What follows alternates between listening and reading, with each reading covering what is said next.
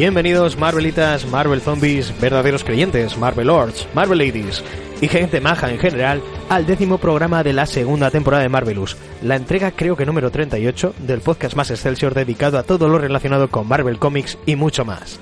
El único programa que se sintoniza en la zona negativa fantasma Atilán, Wakanda, Asgard y Yodio. Damos la bienvenida a un hombre que si esto fuese la escuela, él sería el de legado, el señor Cabrera. Hostia. Vamos hilando fino desde Sí, minuto sí, uno. A, a tope. Muy buenas. Bienvenido. Y también nos saluda un servidor, el 59 empezando por la cola en la línea sucesoria para ser el próximo portador del escudo del Capitán América, el señor Parra, dándose a todos la bienvenida del camino al resumen. Esto igual lo pongo por escrito en el... porque no sé si se ha entendido bien. Sí, sí.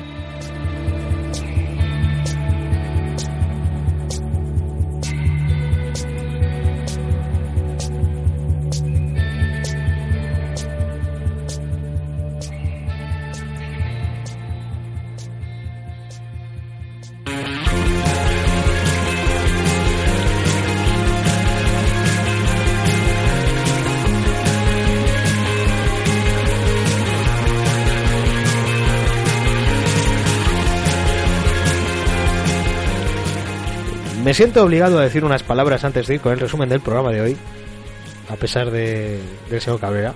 de A pesar opinión. Y es que esta semana hemos tenido un inusual número de descargas y queríamos daros a todos las gracias por hacer que nuestro último programa publicado, el No Solo Marvelous número 12 Top Comics 2017, sea nuestro programa más escuchado hasta la fecha con mucha diferencia. Tenemos unos oyentes tanto en calidad como en cantidad que no nos los merecemos, sinceramente. Sí, eso, opinión, eso es esa cierto. sí lo, eso sí lo comparto. Eso último lo comparto. Y como ya dijimos en su momento, cuando tuvimos también un despunte de descargas, esperamos que hayáis venido para quedaros. Dicho esto, vamos ahora sí con el resumen del capítulo de hoy, en el que vamos a hablar de la grapa, del tomito, de Marvel Legacy, el cómic que sirve de presentación y punto de partida para el Marvel que nos espera. También os destacaremos algunos de los puntos, cambios, publicaciones y recopilaciones que nos esperan en Marvel por parte de Panini para el 2018.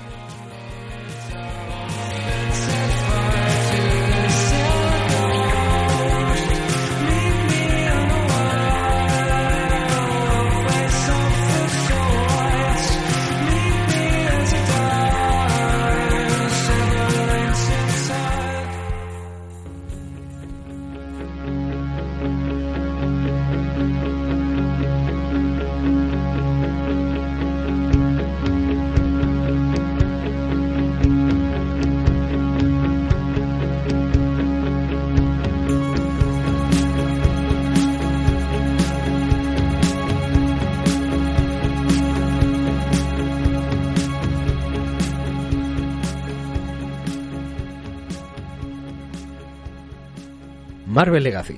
¿En qué consiste Marvel Legacy? ¿De dónde viene? Y lo que nos vas a contar ahora. ¿Cómo llegamos hasta ahí? Muy bien.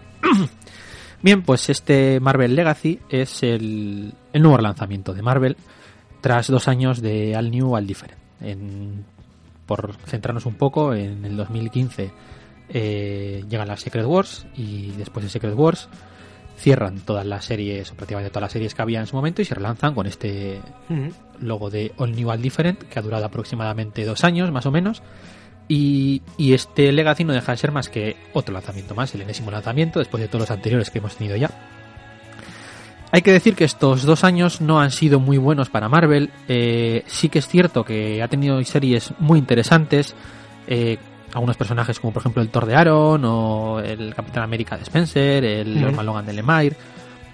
Luego entre las series de corte un pelín más indie tienen pues auténticas joyas como puede ser la segunda mitad de la Estela Plateada de Slot que se ha publicado durante este periodo. Sí, sí, forma O- parte del Oleo. Eso es, o, o La Visión, que, que recordemos que también es de este periodo. Estamos hablando de, de dos obras que yo creo que van a ser recordadas durante muchísimos años. Las multipremiadas, además. Ajá. Pero aún así, eh, sí que es cierto que dos de los pilares básicos de la editorial, como son Los Vengadores o la Patrulla X, a pesar de que tenían cada una eh, tres, tres series regulares, tres, tres colecciones grupales, pues aparte de algunas individuales, evidentemente, pues no, no están, no están funcionando como, como debían. Sí, la sensación de que había quedado todo igual un poco disperso. Sí, En, lugar de tener tres series que van a vender como una, tenías, o sea, cada una de ellas como, como si fuera la principal de Vengadores, pues la gente se dividía. Sí, porque no quedaba del todo claro, que es una cosa que sí que variaba respecto a otras épocas, cuál era la central Sí. y, y cuáles eran un poco más las periféricas, en las que se podía experimentar un poco más. Iban las tres más o menos a su bola, no hay ninguna que destacase entre ellas. Sí que es cierto que eh, entre estas series ha habido etapas, más bien dicho, arcos argumentales mejores eh, que otros y alguna cosita bastante interesante, pero globalmente han sido bastante irregulares y, y no han tenido el beneplácito ni, ni de la crítica ni, ni del público. Eh, aquí ya entraríamos en lo que es la opinología y aquí cada uno puede dar su opinión. sí. Eh, yo creo que las, las series de corte más reivindicativo o más indie eh, sí que contaban con el, con el favor de la crítica sobre todo Sí. Pero no vendían, lo cual no es más o menos lo habitual, y además sí que hay que decir también que eran bastante criticadas por, por un sector bastante importante de, de los aficionados. Y los bestsellers, estas colecciones que hemos mencionado, que son las que tienen que vender muy por encima y que al final son las que sustentan que haya de las otras. Es decir, Ujú. tú con un montón de series que venden alto, puedes hacer series eh, que vendan un poquito menos, pero que se mantengan porque la crítica les gusta, hay un núcleo de lectores más o menos constante que se mantiene. Sin embargo, las series que tenían que mantener esto, pues, pues también se están hundiendo en ventas, ¿no? Entonces, esto, este, este era un estatus bastante, digamos, desestabilizante para, para Marvel. Y entonces en estas situaciones donde se plantea esta, esta legacy. O al menos así es un poco como, como se vende. Una especie de falsa, entre comillas, vuelta a los orígenes, con muchos guiños a los lectores veteranos, pero sin dejar de lado a los más jóvenes. La, la iniciativa sería recuperar ese sense of wonder que caracterizaba a la, a la editorial, traer de vuelta algunos personajes que estaban bastante desaparecidos, incluso traer de vuelta la, la numeración clásica. En muchas colecciones, en la inmensa mayoría, se ha traído de vuelta la, la Sí, numeración clásica. Como golpe de efecto. Eso es. de- vamos a tener en cuenta todo hasta Sí. ahora. Esto implica además eh, el fin de este formato por temporadas que estaba teniendo Marvel de los cuatro o cinco años aquí, en el que cada serie duraba entre 12 y 24 números y cerraba y empezaba a salir otra vez con número uno, algunas incluso menos. Pero manteniendo, eso sí, aquellas cosas nuevas que habían aparecido durante todos estos años que sí que habían funcionado, pues como por ejemplo Miss Marvel, eh, ahora lo he dicho bien, que es, bien. es un personaje nuevo que sí que está funcionando y lo, man- lo mantienen, eh, o el Thor de Aaron con, Jane Foster que también lo, lo- lo mantienen. Eh, Ya, yo- que, ya que está sirviendo esto un poquito de review del All New All Different, eh, has hablado de dos pilares como son los Vengadores y los X-Men y, y el, tercer pilar, que yo creo que sería Spider-Man, también ha tenido bastantes altibajos, ¿no? eh, depende, depende, porque hay que Según decir qué colección, ¿no? es que ha habido muchas colecciones. en- no, no tantas, realmente. A ver, Spider-Man durante los últimos 10 años ha sido el, el, el feudo de Dan Slott. Ujú. Y, y a pesar de que es una serie que también ha tenido muchas críticas por parte de los lectores, de algunos lectores, obviamente, eh, desde, desde Mephisto a esta época, pues, pues Ujú. le ha dado muchos palos. Las cosas como son. Es una serie que salía dos números quincenales y que vendía muy bien. O sea, es una serie que sí que ha vendido. Esa sí que ha funcionado bien. a diferencia del resto, a pesar de que se hablaba mucho de ella y en algunas ocasiones para, para mal. Pero ha habido y ha, y ha habido cosas muy interesantes y que han sido muy alabadas, como puede ser el Spider-Man Superior o Sí. el Spider-Verso, etcétera, etcétera. Spider-Man Superior es justo previo al All New Different, ¿no? Sí, sí, pero bueno. Pero bueno, dentro de la etapa de que sigue siendo, sí, sí, sigue siendo de, de Dan Slot. Desde el- aquel famoso a lo grande que ya se quitó esta, este formato que tenía, que era de tener cuatro o cinco guionistas encargándose de la serie para que se fuesen alternando en arcos argumentales y que saliese tres meses por tres veces por mes, se pasó a un formato quincenal en el que el único guionista era era Dan Slot, obviamente los, los dibujantes sí que iban variando, pero esta sí que ha funcionado sí que ha funcionado en ventas. Y, y es probable de hecho que si no hubiese funcionado en ventas pues con todas estas famosas sustituciones que ha habido en, en Marvel pues a lo mejor después del, de, los, de la Secret Wars en la serie principal de Amazing Spider-Man hubiésemos tenido a Miles Morales y no ha sido el Ujú. caso sino que ha tenido su propia serie y Spider-Man se ha mantenido y se ha mantenido pues porque vendía muy bien es una serie que, que- que- que en Estados Unidos ven- vendía bien. No, bien, es que quería, para que ya Mm. hiciéramos una review un poquito sí, más sí. completa de New All Different, yo creo que ha quedado así bastante bien. Bien, eh, yo sí quería hacer un par de comentarios aparte. El tema de, de toda esta época, una de las cosas que no me ha gustado nada es este formato por temporadas. A mí no, no me molestan las, las renumeraciones, tampoco soy un, un talibán de los números, de que no, la serie tiene que mantenerse. No, pero, pero sí que es verdad que, que renumeraban cada tan corto periodo de tiempo que había ocasiones en las que se daba la situación sumamente bizarra de que un mismo año tenía dos números uno del mismo personaje, como yo que sé, eh, La chicardilla, creo. Chicardilla y Pato Es Howard. que, de creo que hecho, también. creo que la chicardilla hacía una broma sobre al Sí, respecto. es que esa es una situación que no, no- no es- no es sostenible porque pides el mismo año y del mismo, del mismo personaje un número uno, la misma colección, es es súper extraño. Que sí es verdad que hay cierta tendencia en querer sacar muchos números uno porque, Porque venden. siempre picas, Sí, siempre claro. picas ahí con el uno. Pero si abusas, Pero matas la gallina de los huevos de oro. Y yo ya ha los habido un números abuso. uno, claro, dejan de tener sentido.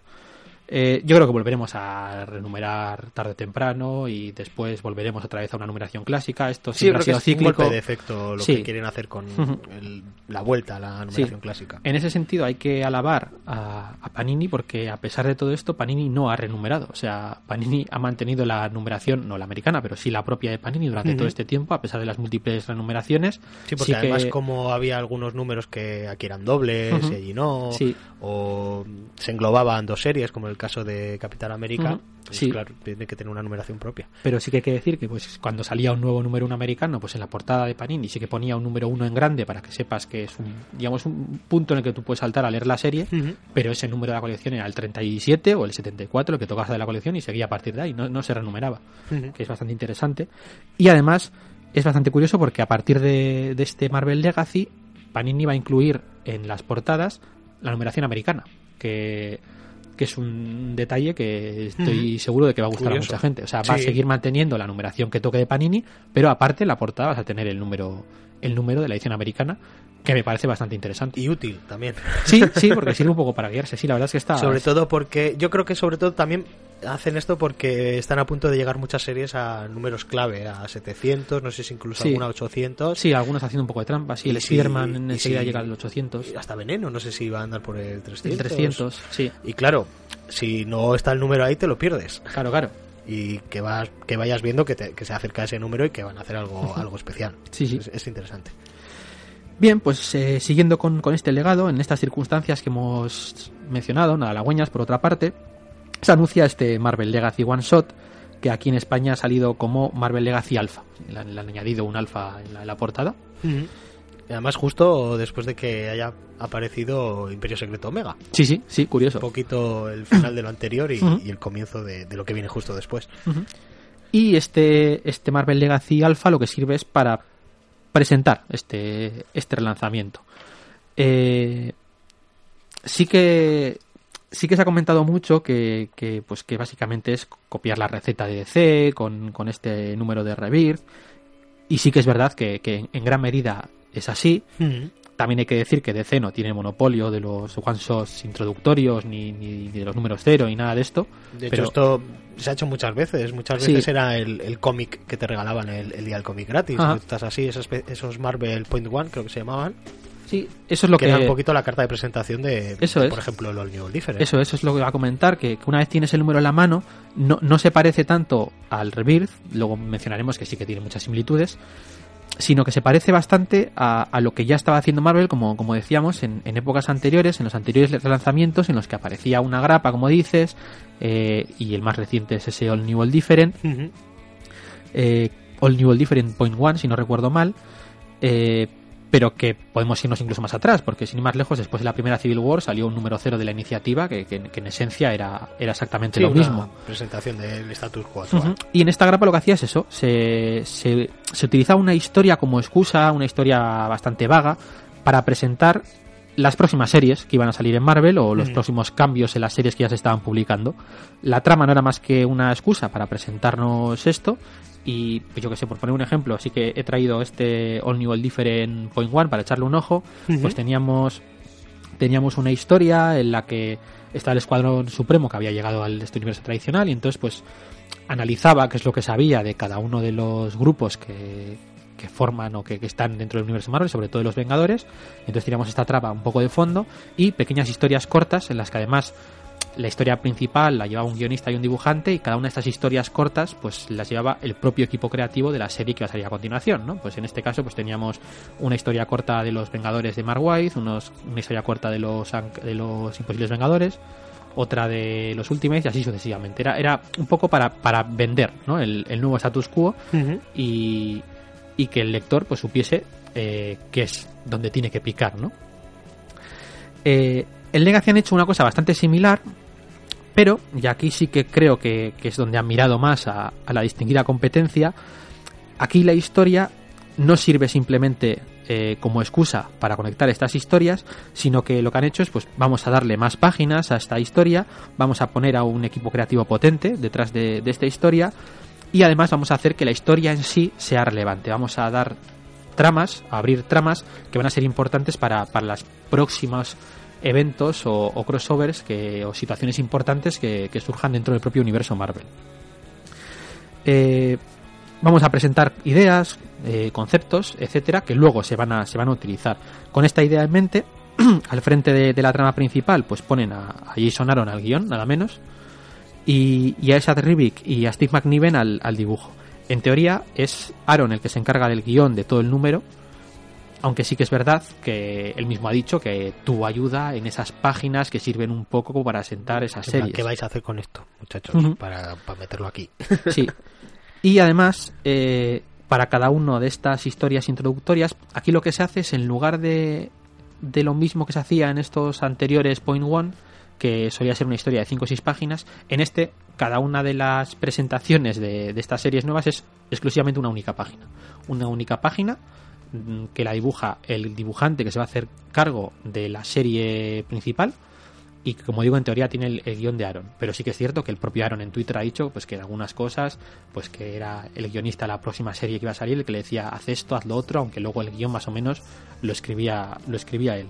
Eh, hay que decir también que el, el colorista de todo el número es Matthew Wilson no solamente para las Ah, incluso cuando dibuja otro, sí, el, color lo en, hace... en, teoría se encarga el propio Matthew Wilson. No sé si hay algunos dibujantes que se suelen colorear a sí mismos, como por ejemplo Daniel Acuña. No, no sé si, si, si, es el caso que se colorea el mismo o, ha sido este Matthew Wilson. Pero sí que hay que decir que este colorista está saliendo mucho últimamente por aquí, es un nombre que estamos oyendo bastante. Y, que, y que el hecho de que sea el que colorea todo el tomo, pues a pesar del cambio de dibujante, sí, que le da cierta uniformidad.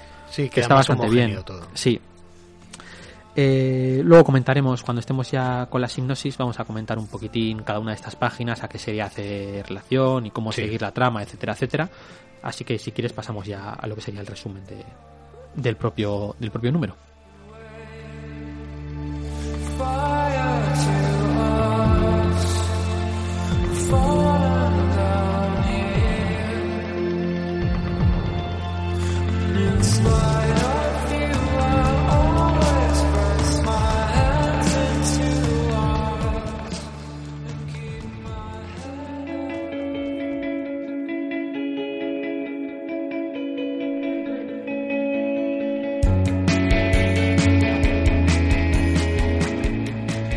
Pues sí, sí. Cuéntame un poquito, resúmeme un poquito la historia de, esta grapita, que es al final una grapa de, de 50 páginas.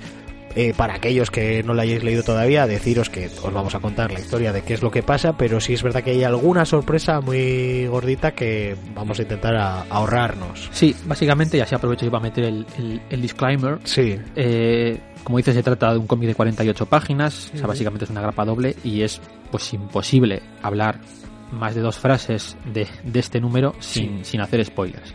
Hay dos regresos sorpresa, nótese que en el guion he escrito sorpresa entre, entre comillas, mm. que ocurren que ocurren al final, uno justo al final de las páginas de Sad Rivik y otro en un epílogo bastante bonito que dibuja David Márquez o David Márquez, que nunca sabemos cómo se llama este buen nombre, mm. que estos dos sí que nos los vamos a, a reservar y no los vamos a reventar. Eh, el resto del tomo, pues lo vamos a diseccionar más o menos enterito. Eh, que no deja de ser una presentación del nuevo status quo, que las únicas sorpresas que hay son las dos que hemos mencionado y que no las vamos a, contar, pero sí que es conveniente decirlo antes de hablar nada, pues para que nadie se lleve una desilusión. Además que igual estáis escuchando este programa para ver si os lo pilláis al final o no. Así que pues no es cuestión de reventároslo, pero sí os tenemos que contar de qué va, porque si no, sí, sí, tendríamos que saltar al siguiente punto. Bien, pues hecha esta gradación, podemos proseguir. El cómic abre en el año un millón antes de Cristo, nada menos, eh, la primera en la frente, y nos presenta pues estos Vengadores prehistóricos que ya nos Sí. había presentado Marvel en, en algunos anuncios y promociones que estaba haciendo respecto a, a esta, a esta serie de, de Legacy. El grupo está formado por varios superhéroes de Marvel que son mm, pues de los pocos que dentro de, de Marvel manejan este concepto de, de legado. Sí. Algunos sí que es cierto que lo manejan desde hace bastante poco, eh, pero bueno. Tenemos a, a Odín, una, una Fénix, un puño de hierro, o una puño de hierro, mejor dicho, una marca estelar, un motorista fantasma, o no sé, cromañón fantasma, no sé muy bien cómo llamarle, Piloto, piloto de Mamut Fantasma. piloto de mamut fantasma, un pantera negra y al mismísimo Agamotto, que, que en este periodo, en teoría, es el, el hechicero supremo. Igual es hasta el primer hechicero. si- Sí, aquí tenemos que tragarnos unos Sí. cuantos sapos. Eh, algunos de los personajes sí que sí que es cierto que no parecen humanos, que parecen en plan pues algún tipo de, de miembro del género Homo que no sé Un- cuál puede ser. Sí, Un tal Neander sí, o algo un de eso. tal Neander, bien. Eh, en teoría, los humanos, es decir, los Homo sapiens no aparecen en la Tierra Sí. hasta el año 300.000 aproximadamente. Sí, que se les ha ido un poco la mano con el año igual en concreto, pero bueno. Sí, bueno, hay, que hay hacer un que poquito decir de suspensión de credulidad. hay y- que decir que esta es el- el- la realidad, ¿no? Pero bueno, en el universo Marvel sí que hay que decir que, pues, aunque no estoy seguro si habría humanos o no, sí que hay que decir que los Eternos son, son anteriores, los Eternos creo que son 5 millones antes, Hmm. o sea que sí que Pero andaba- bueno, que también es por una ahí. fecha que ha ido variando con el paso de los Sí, también años. eso es cierto. El tema de los inhumanos tampoco he conseguido datarlo exactamente, pero sí que andaban también por ahí. Sí, Entonces, tenían menos, menos tiempo los inhumanos que los eternos. Pero bueno, que dentro del universo Marvel, que estas cosas que hacía Kirby que le gustaba mucho, de meter diseño inteligente y meter razas alienígenas y movidas de estas, pues ya las había metido. Y que igual en los 70 te decían hace 30.000 años y en los 90 te decían hace 300.000. Sí, sí, Y se quedaban tan panchos. vete, vete a saber. Pero bueno, no nos ceguemos en, en la fecha porque básicamente lo que quieren expresar es que son Hace mucho. son esos. Podría haber puesto hace mucho, mucho tiempo Sí, y sí. nos habríamos quedado parecido. Pero vamos, que es algo antediluviano. Sí, pero bueno, pero sí que es cierto que en la presentación aparecen varios cromañones por ahí Sí. dando vueltas. Y, Sí, la primera página la verdad es que es, es- me parece mítica, un clásico moderno dentro de las páginas, ver unos, unos simios o humanoides eh, intentando levantar el Mjolnir, Sí, sí. así como una referencia además a, a 2001. y que está- está incluso, muy guay. incluso uno de los personajes, que es el, el marca estelar, pues Sí. se ve que, que es un, es un, un tal Neander. Un tal Neander, efectivamente. Bien, pues eh, estos Vengadores pretéritos descubren a un celestial que, que está por ahí, que parece que no trama nada bueno, y se enfrentan a él. Y podríamos decir que ahí, ahí termina esta, esta presentación. Sí, la- Desconocemos el desenlace del que te combate. quedas con las demás, ¿eh? Sí, la verdad es que dieron bastante la tabarra con estos personajes. Que salen Para seis, ocho seis- páginas. Sí, seis páginas. A pesar de ello, luego esto es relevante en la trama y, y estoy convencido de que sabremos más de ellos a futuro.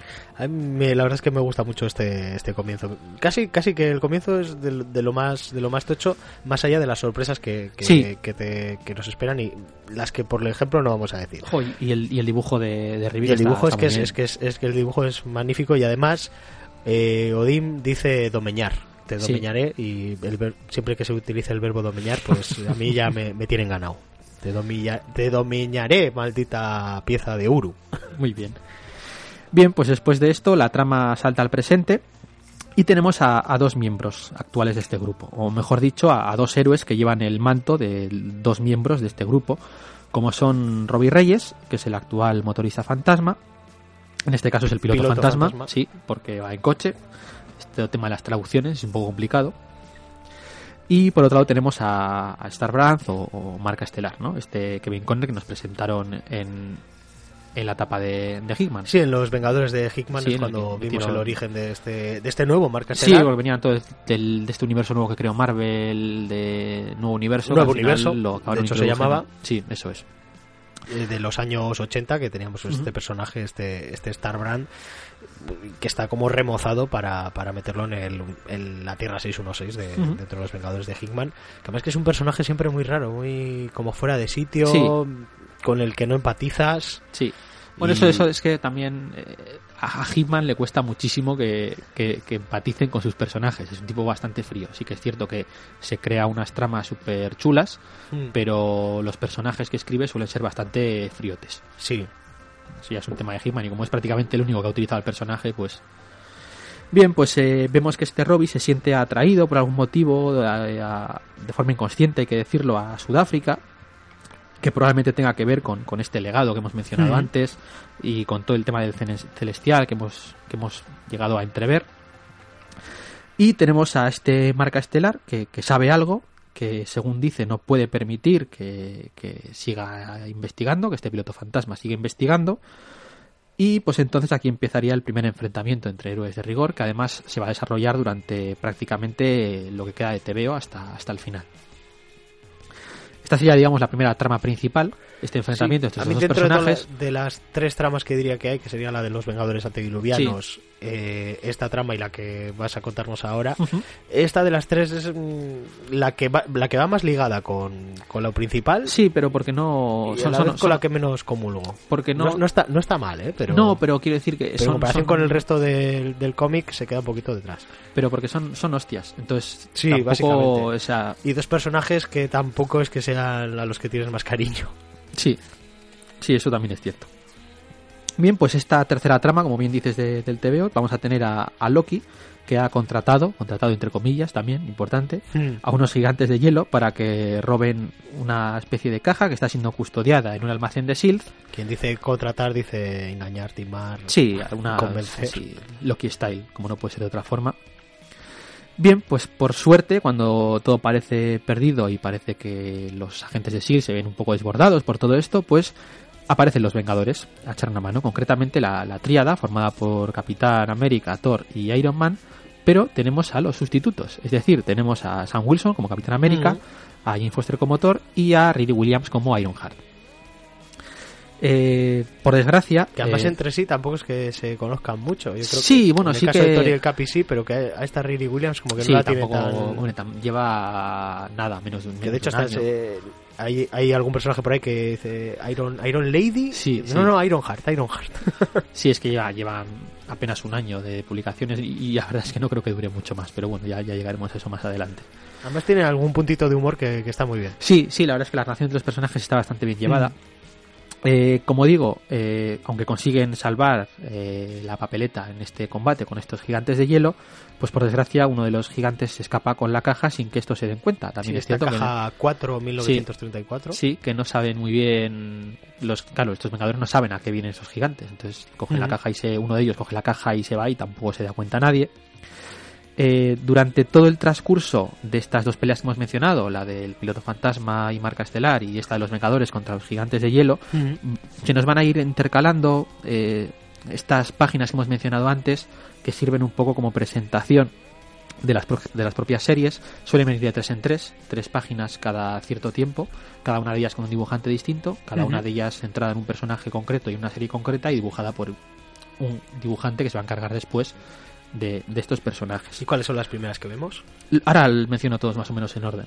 Eh, decir eso, que, que- que la diferencia con los point ones que hemos mencionado es esa, que antes eran historias cortitas de 3-6 páginas, mientras que aquí pues es solo una paginita. Sí, serían esto que van intercalando, sería lo que sería antes del Point One, y aquí se le han metido como una historia que... Sí, algunas saltan bastante en el tiempo, incluso son digamos que dice lo que va lo que va a ocurrir, ¿no?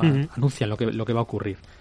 Eh, sí que es cierto que que es un poco un catálogo, o podríamos considerarlo un catálogo estas páginas, pero también es cierto que es un catálogo muy bonito porque Sí, son muy interesante dibujantes eh, muy muy buenos. Y además pues presentan algún concepto gracioso lógicamente para picarte y que, y que intentes hacerte con la serie próxima cuando cuando salga. El de los Vengadores, por ejemplo, me llamó especialmente la atención. sí luego ahora vamos a Cuando comentarlas un poquito sí sí. Bien eh, si quieres ahora bueno sí las comentamos que leches Eh, vamos a ir yendo número por número, o mejor dicho, página por página, y comentamos estas series y si quieres decimos también un poco por dónde van a ir y, Sí. y a qué serie hacer referencia, etcétera, etcétera. Sí, nos ha hecho gracia. Sí, bien, pues las tres primeras son precisamente las de los tres personajes que se están enfrentando a los gigantes de hielo, ya que tenemos al Capitán América, Thor y Iron Man. O mejor dicho, lo que tenemos es en este guiño que hacen, ¿no? De dónde están realmente los tres miembros originales, ¿no? Sí. Los tres personajes originales. Y se le dedica una página a cada uno de ellos. La primera es la del Capitán América, que está dibujada por Chris Samney, que pues antecede a la, la etapa de Capitán América de Mark Waid y Chris Samney, que se van a hacer de con las riendas de este, de este Sí. personaje. Y vamos a ver que está tenemos un Steve Rogers on the road. Sí, le tenemos y básicamente lo que vamos a tener en la serie regular es, es eso. Yo me he leído los primeros los primeros dos numeritos, eh, creo que ha salido ya el tercero y lo que tenemos es eso, ¿no? El Capitán América un poco contrariado por todo lo que se ha hecho en su nombre, se siente, aunque no haya sido responsabilidad suya, pero bueno, se siente un poco culpable y entonces pues coge su supermoto y se va a la América profunda a intentar conectar otra vez con, con el país, se puede decir, ¿no? Y eso es lo que vamos a tener en, en la serie regular. Eh, una serie muy colorida, muy, muy, muy clásica.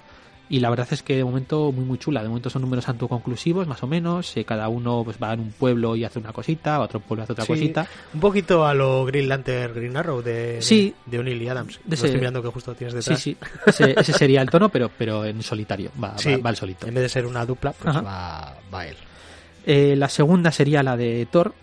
Eh, en este caso la página es del, del dibujante actual de la serie de Thor, que es Russell Datterman. Eh, esta podríamos decir que es bastante continuista con lo que ya venía haciendo Jason Aaron en Thor. No, no ha cambiado para nada. Sí que hay que decir que tiene pinta de que va a haber un giro importante al final de- del próximo arco argumental.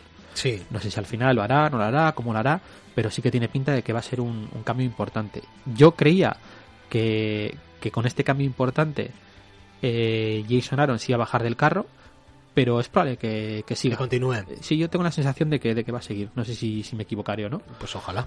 Sí, la verdad es que a mí me está gustando mucho esta etapa. Es una etapa muy de las más interesantes de, de la editorial, pero sí que hay que decir que es, esto no es quizás la mejor forma de empezar a hacerse el personaje, porque es muy continuista y si quieres empezar con el, Jason- con el Thor de Jason Aaron, pues ahora van a empezar a sacar los tomos. Sí, estos- cuando hablemos de las novedades de, de Panini Ajá. de 2018 después, os lo comentaremos. Perfecto. Y la tercera sería la de Iron Man. En este caso, el dibujo es de Alex Malep, eh, que también es un grande. Eh, esto sería la serie regular de. La nueva serie regular de Iron Man. Se cancelan, entre comillas, las dos que ya que había anteriormente. Y lo que han hecho realmente es juntarlas, juntarlas en una. Porque la nueva serie regular lo que hacen es, una vez más, renumerar, lo que hemos mencionado antes, vuelven a la renumeración clásica de, de Iron Man, que van por el número, creo que es el 590 y algo, me parece. Y va a tener dos dibujantes. Eh, las tramas siguen, eh, el Doctor Muerte sigue siendo Iron Man. Y lo que se va a investigar es la desaparición de Tony Stark, ¿no? Que es eso lo que vemos en esa página en la que recordemos Tony Stark está en un coma y pues ha desaparecido. No se sabe si se ha despertado, si se lo han llevado, qué es lo que ha ocurrido. Y, y eso es lo que van a, lo que van a investigar los diferentes personajes que hacían de secundarios en, en la serie regular. Y vamos a tener a los dibujantes. Por un lado, Stefano Caselli, que se va a encargar un poco de la parte de Riri Williams. Y Alex Malev, que va a seguir también dibujándole, que se va a encargar un poco más de la parte de Víctor de Víctor Von Muerte, que sigue siendo una especie de Iron Man raruno. Ujú. Estos dos, está gustando mucho esta serie. a mí me está gustando. Yo me he leído los dos primeros números también. Y a mí me está, me está gustando mucho. Y este. Es raro, ¿no? Pero, pero este que haya dos dibujantes en la misma serie regular no es el único, la única serie en la que va a ocurrir. La de Doctor Extraño también ocurre. Y, y está, está más o menos justificado. No es un cambio que se hace así sin más. Sino que en el caso del Doctor Extraño, por ejemplo, son los flashbacks. En este caso, en función del personaje en el que se centra, va cambiando. No sé cómo lo harán cuando las tramas se, se, Se junten, junten. Pero de momento está bastante bien y está bastante interesante. Problema, eh, esta serie la está guionizando Bendis y ya sabemos que Bendis se irá en el número 600. Entonces, eh, este va a ser prácticamente el último, el, el último y único arco argumental que haga a partir de, de este, este legado. No sabemos quién se encarga de la serie regular a partir del número 600, no sabemos Sí. mucho ahora mismo. Pero es una pena que, que solo vaya a cargarse de un arco argumental, así que quizás el mejor momento para hacerse empezar o subirse al carro sea, sea después de la marcha de Bendis, aunque ya digo que este arco argumental está bastante Sí, interesante merece, merece la pena. pero también es cierto que es está cerrando las tramas que él mismo inició. Así que bueno.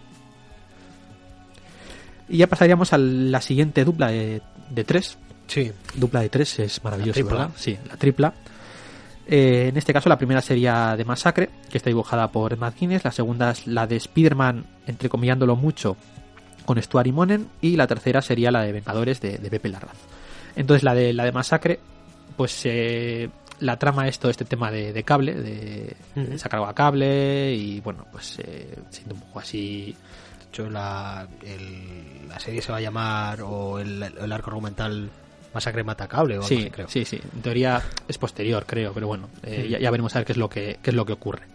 La verdad es que yo la serie Masacre no, no es de las que estoy siguiendo, entonces tampoco puedo decir mucho. Sí, además en la de Masacre vemos que le, le está buscando la policía y tal, y comentan que ha cometido un asesinato Sí. de un personaje que, mira, yo no sabía que, que eso había pasado. Me imagino que en su serie propia. Pues esa fue una sorpresa para mí. Sí, sí.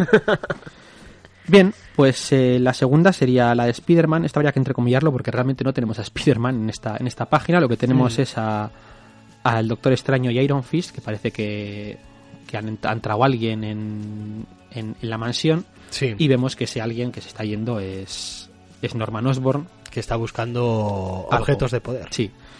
Eh, digo que es la de Spider-Man porque el dibujante es el que se está encargando de la etapa actual de Spider-Man y esto lo que adelanta es una trama que todavía no ha empezado pero que, que llegará eh, próximamente porque como digo Dan Slott sigue a lo suyo. Se rumorea que este arco argumental que ahora mismo no recuerdo cómo se iba, cómo se iba a llamar pero que sí que se va a introducir un nuevo duende, el duende rojo, la duendada de estas locas. Sí. Sí que se rumorea que va a ser el último argumental, arco argumental de, de Dan Slott. No sé si esto va a ser así o, o Sí, no. que va, va a pasar justo el número 800 y que Sí. por ahí al de poco. Sí, porque el arco argumental justo creo que empieza en el número 800. Actualmente el último número publicado creo que es el 794 o 795, una cosa así, porque ahora está con un crossover con, con Veneno. Y después de todo esto, pues vendría este número 800. No va a ser el último, sino que es, creo que es el que empieza el arco argumental y entonces pues no sé hasta qué número llegará. Y lleva desde el 600 y pico, ¿no? Porque en el An- 700 eh, creo que empezaba lo Ah, de. No, no, no, antes. El, el- antes del al 600, el 550 o así es cuando empezó Brand Cuando New Day. Slot. Y, y ya uno de los que estaba ahí de guionista es eh, Dan Slott. De eso es Va a haber estado en el 600, en el 700 y en eso el es, 800. Eso es, eso es. Increíble, ¿eh? Sí, sí, no, no, no creo que no hay muchos guionistas que pueden decir lo mismo. Sí, porque el 500 era todavía de, de Straczynski. Sí, sí, eso sí me suena. Eh, digo que no sé si se va a ir o no se va a ir, porque cuando se anunció el arco argumental, en las solicits ponía como que se daba a entender la última que era la última historia de, de Dan Slott, pero tampoco se hacía a las claras. Se le ha preguntado en Twitter. Dan Slott, pues ha hecho de Dan Slott en Twitter, que le gusta mucho tocar la, Le, le seguimos, de las, hecho, ¿eh? las pelotas, sí. Y, y la verdad es que no queda claro, pero bueno, yo, yo, yo creo que es probable. Que... El otro día puso que había que lo sentía, pero que había tenido que bloquear a cierto tipo de personas. O sea, eh, había bloqueado perfiles nuevos que no tuvieran foto y que básicamente entrasen a trolearle, pues para, Sí. para ahorrarse disgustos. Sí, sí, sí. Le deben trolear mucho al pobre. Sí, sí. Bueno, y él también trolea. eh, También, quiero decir, también, que le también. gusta, le gusta mucho el salseo, las cosas como son. Bien, y la tercera es la que has dicho que a ti te más te ha interesado, que es esta Los Vengadores, con Pepe Larraza al dibujo, que la verdad es que está espectacular. Sí, con ese guiño a, a la viajera, creo que se va a llamar. Sí, sí. eh, es curioso porque yo la primera vez que lo leí Te pasó por alto. se me pasó por alto y... Porque y pensabas a- que era la avispa. No, no, no, Ah, no, no. no, no, vi Vale. las, no me fijé, o sea, vi, las, Ah. la, la- vi la estatua, no, no me fijé, no, no me puse a mirar todos los personajes que salían. Pues, pues si todavía no lo habéis leído, fijaos en la estatua bien. Y si lo habéis leído y no os ha, os ha pasado por alto, Ujú. fijaos en la Sí. estatua bien.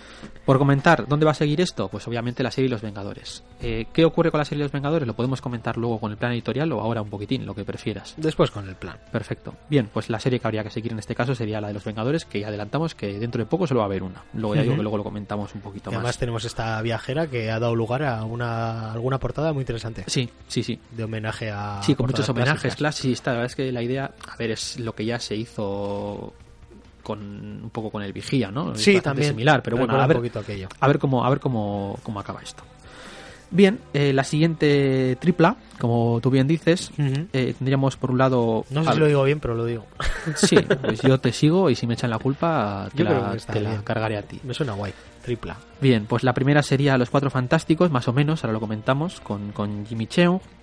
La segunda sería Pantera Negra, con Daniel Acuña, que es, este, este hombre a mí parece que está, está que se sale últimamente. Sí, está, está, está muy bien. Y la tercera Es que sería... to- todo el nivel de dibujo de, Sí. de esta grapita. Sí, la verdad es que no han cogido a ningún banco para hacer No, los no. dibujos. Para nada. Y Dibujan bueno, a dos manos todo. igual, igual este último, que a mí no me hace mucha gracia, pero aquí la verdad es que no le noto mal, que sería Greg Lang haciendo el numerito de, de Hulk. A mí ni siquiera me ha parecido que era Greg Lang. L- He tenido que Lo mirarlo. después. Sí. No, no, la verdad es que está muy bien. Ese es el único que, que no, no le tenía situado cuando vi, cuando leí el digo, y tuve que ir a mirarlo, sí.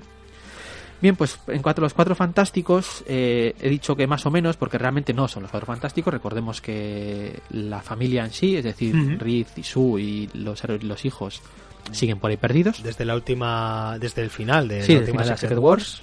Y entonces lo que tenemos es a, a la cosa y a, y a la antorcha humana que se juntan, en teoría, para buscarles. Entonces es lo que vamos a ver en esta paginita, este, esta mini reunión. Y esto va a tener una serie regular que se va a llamar Chewing One. Volviendo a aquella cabecera de Marvel Chewing One con Sí. unos team-ups de, de la cosa. Eso Los- te iba a decir, el- mantienen el nombre pero no el concepto, ¿no? Porque el concepto en origen era eso, era, era un Marvel Team Up, que si Marvel Team Up era Spider-Man con otro, pues eh, el Chewing One era la cosa con otro. Una cosa con otra. Sí, De hecho, yo creo que el primer cómic de Marvel, suelo decir que es de los cuatro fantásticos, pero era tan protagonizado por la cosa, y no sé si era con Hulka, que probablemente fueron Marvel Chewing One. Lo estaba pensando Sí, el otro día sí, cuando estaba mirando todo sí, seguro, sí. Mirando los extras aquí de, de este Legacy Alpha, que, de hecho son, son bastantes y luego comentaremos. Sí, Estaba pensando yo, a ver si me leí lo primero de Marvel, un Marvel Chewing One de la cosa con Hulka. Sí, puede ser. Eh, la segunda sería de Pantera Negra con, con Daniel Acuña. Esta es de los más intrigantes que hay porque se nos presenta Sí. este Wakanda Imperio Intergaláctico o algo así. Se atisbaba algo en Los Vengadores de Hickman. Sí, sí, es que es, Sobre es, que es el, el origen, epílogo. el, el principio. Es que el principio el de los nuevos Vengadores, recordemos que era eh, Pantera Negra explicando el programa espacial de, de De Wakanda. Wakanda. Y eso parece que se quedó allí un poco aparcado eh, y, y ahora tenemos esto. Entonces, este salto no sabemos cuándo lo va a dar. Sabemos que lo va a hacer en la serie regular de Pantera Negra porque, como es una de las situaciones en las que pues más ha chocado a, a los lectores, se le ha preguntado mucho a Jason Aaron y Jason Aaron por Twitter dijo que esto era totalmente cosa del el Tahashi Coates este, el, el actual Del guionista, de, Pantera Negra. de Pantera Negra y que, que sí que él ya sabe lo que va a hacer, que va a ser muy interesante, pero bueno, que se encargará de esto era lo que quería poner serie- un poquito de teaser. En su serie regular, efectivamente. Todavía no hemos llegado a eso, ya veremos a ver qué es lo que ocurre.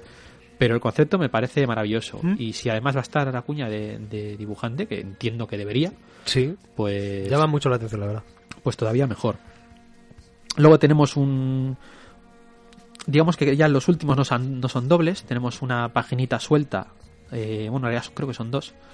Que la que tenemos a, a la estatua esta famosa de Lobezno en la que moría con, con, con Fénix, la Fénix jovencita. Sí. Que tenemos ahí haciendo un monólogo Fénix. Y, y tenemos ya lo que sería el epílogo final, que sí que no vamos a decir nada, pero que es el que hemos dicho que era de David Márquez, que tenemos un regreso también bastante, bastante chulo. Y bastante sonado y bastante esperado. Sí, sí, la verdad es que sí. Pues bueno, pues esto sería un poco, un poco todo lo que es el- este número, esta grapita de legado y la ya hemos referenciado también las series que se anuncian. Los teasers que hay intercalados.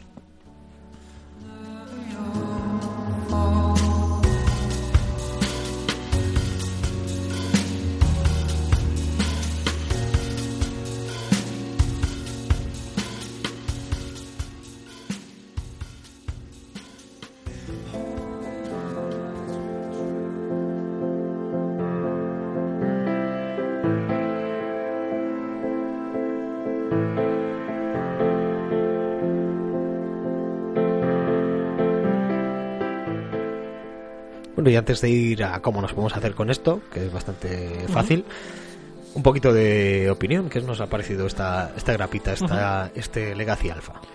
Bien, pues eh, no deja de ser, como hemos dicho, lo que ya hacía antes Marvel, de presentar eh, el nuevo el nuevo status quo, eh, pero vitaminado, ¿no? Con, con un equipo un poquitín más potente y presentando un poquitín más de trama. Eh, a mí me ha gustado, pero hay que tener en cuenta que lo que es, es esto es una presentación de, de lo que va a ocurrir eh, o las tramas que va a haber en el universo Marvel durante los próximos pues, año o par de años. Eh, con esta idea en la cabeza, yo creo que es un cómic muy interesante, que tiene un dibujo Sí. muy muy bueno, tiene algunas ideas potentes, algunas presentaciones curiosas, tiene un par de sorpresas y giros bastante interesantes, aunque sí que es cierto que están al final, y, y sí que es un cómic interesante para todo aquel que siga el universo Marvel más o menos al día, porque claro, tú, tú Marvel... Era lo que iba a ir yo, que cualquiera que siga más o menos al día el universo Marvel es algo imprescindible. Claro, si tú sigues, a ver, tú lees cómics de Marvel, pero lees dos series y porque te gusta, yo que sé, lees Spider-Man porque te gusta el personaje y tiras con él, y yo que sé, la última serie de Estela Plateada, por ejemplo, porque te está gustando mucho y no sigues Mm. nada más, pues no es muy recomendable. Si a ti te interesa el universo Marvel en general y, sigues varias series y te interesa el tema de los crossovers y la interacción entre personajes y tal, pues sí que es imprescindible y además yo creo que lo vas a disfrutar, que, esté, que está bastante bien, pero con esta idea en mente, no, no es un cómic que por sí mismo de forma independiente eh, se pueda recomendar. Sí, y también si este es el momento en el que te vas a meter dentro de la editorial Marvel, es un poquito el número cero de lo que va a venir ahora. Hay bastantes cosas que te van a pillar un poquito descolocado. Sí, yo, mira, yo eso iba a comentar. Yo, por ejemplo, lo, lo- en parte, ¿no? Pues tampoco, a ver, el lector no es un normal, que a veces tratamos al lector como si No, no, fuese no, gilipollas y, no, y no es el caso. Pero sí que hubiese venido bien esto, por ejemplo, antes del, del Point One de que hemos mencionado, el de antes de el que presentaba, o el New World Different, Sí, ocurría que se centraba exclusivamente en los Vengadores. Y, y, y después de las Secret Wars, que fue un giro brutal y que se había Sí. desaparecido el mundo y se había vuelto a crear, entonces pues el lector podía encontrarse un poco perdido o que le presentaban tramas que si acababa de llegar no estaba seguro de si eran nuevas o si venían de atrás o qué cojones pasaba. Y por poner un ejemplo así que seguro que la gente entiende, el tema este de que las nieblas terrígenas estaban causando que los mutantes se muriesen Sí. o se volviesen estériles y todo esto, esto se lo sacaron de la manga justo cuando empezó el, el universo All New All Different. Parecía que venía de mucho tiempo atrás. Eh, también es cierto que en teoría de Secret Wars al principio de los cómics había un salto de 8 meses, me parece. Pero no hubiese venido mal un cómic que presentase todas estas tramas para Sí, que el lector es estuviese más es- o menos es encontrado. Útil, es útil.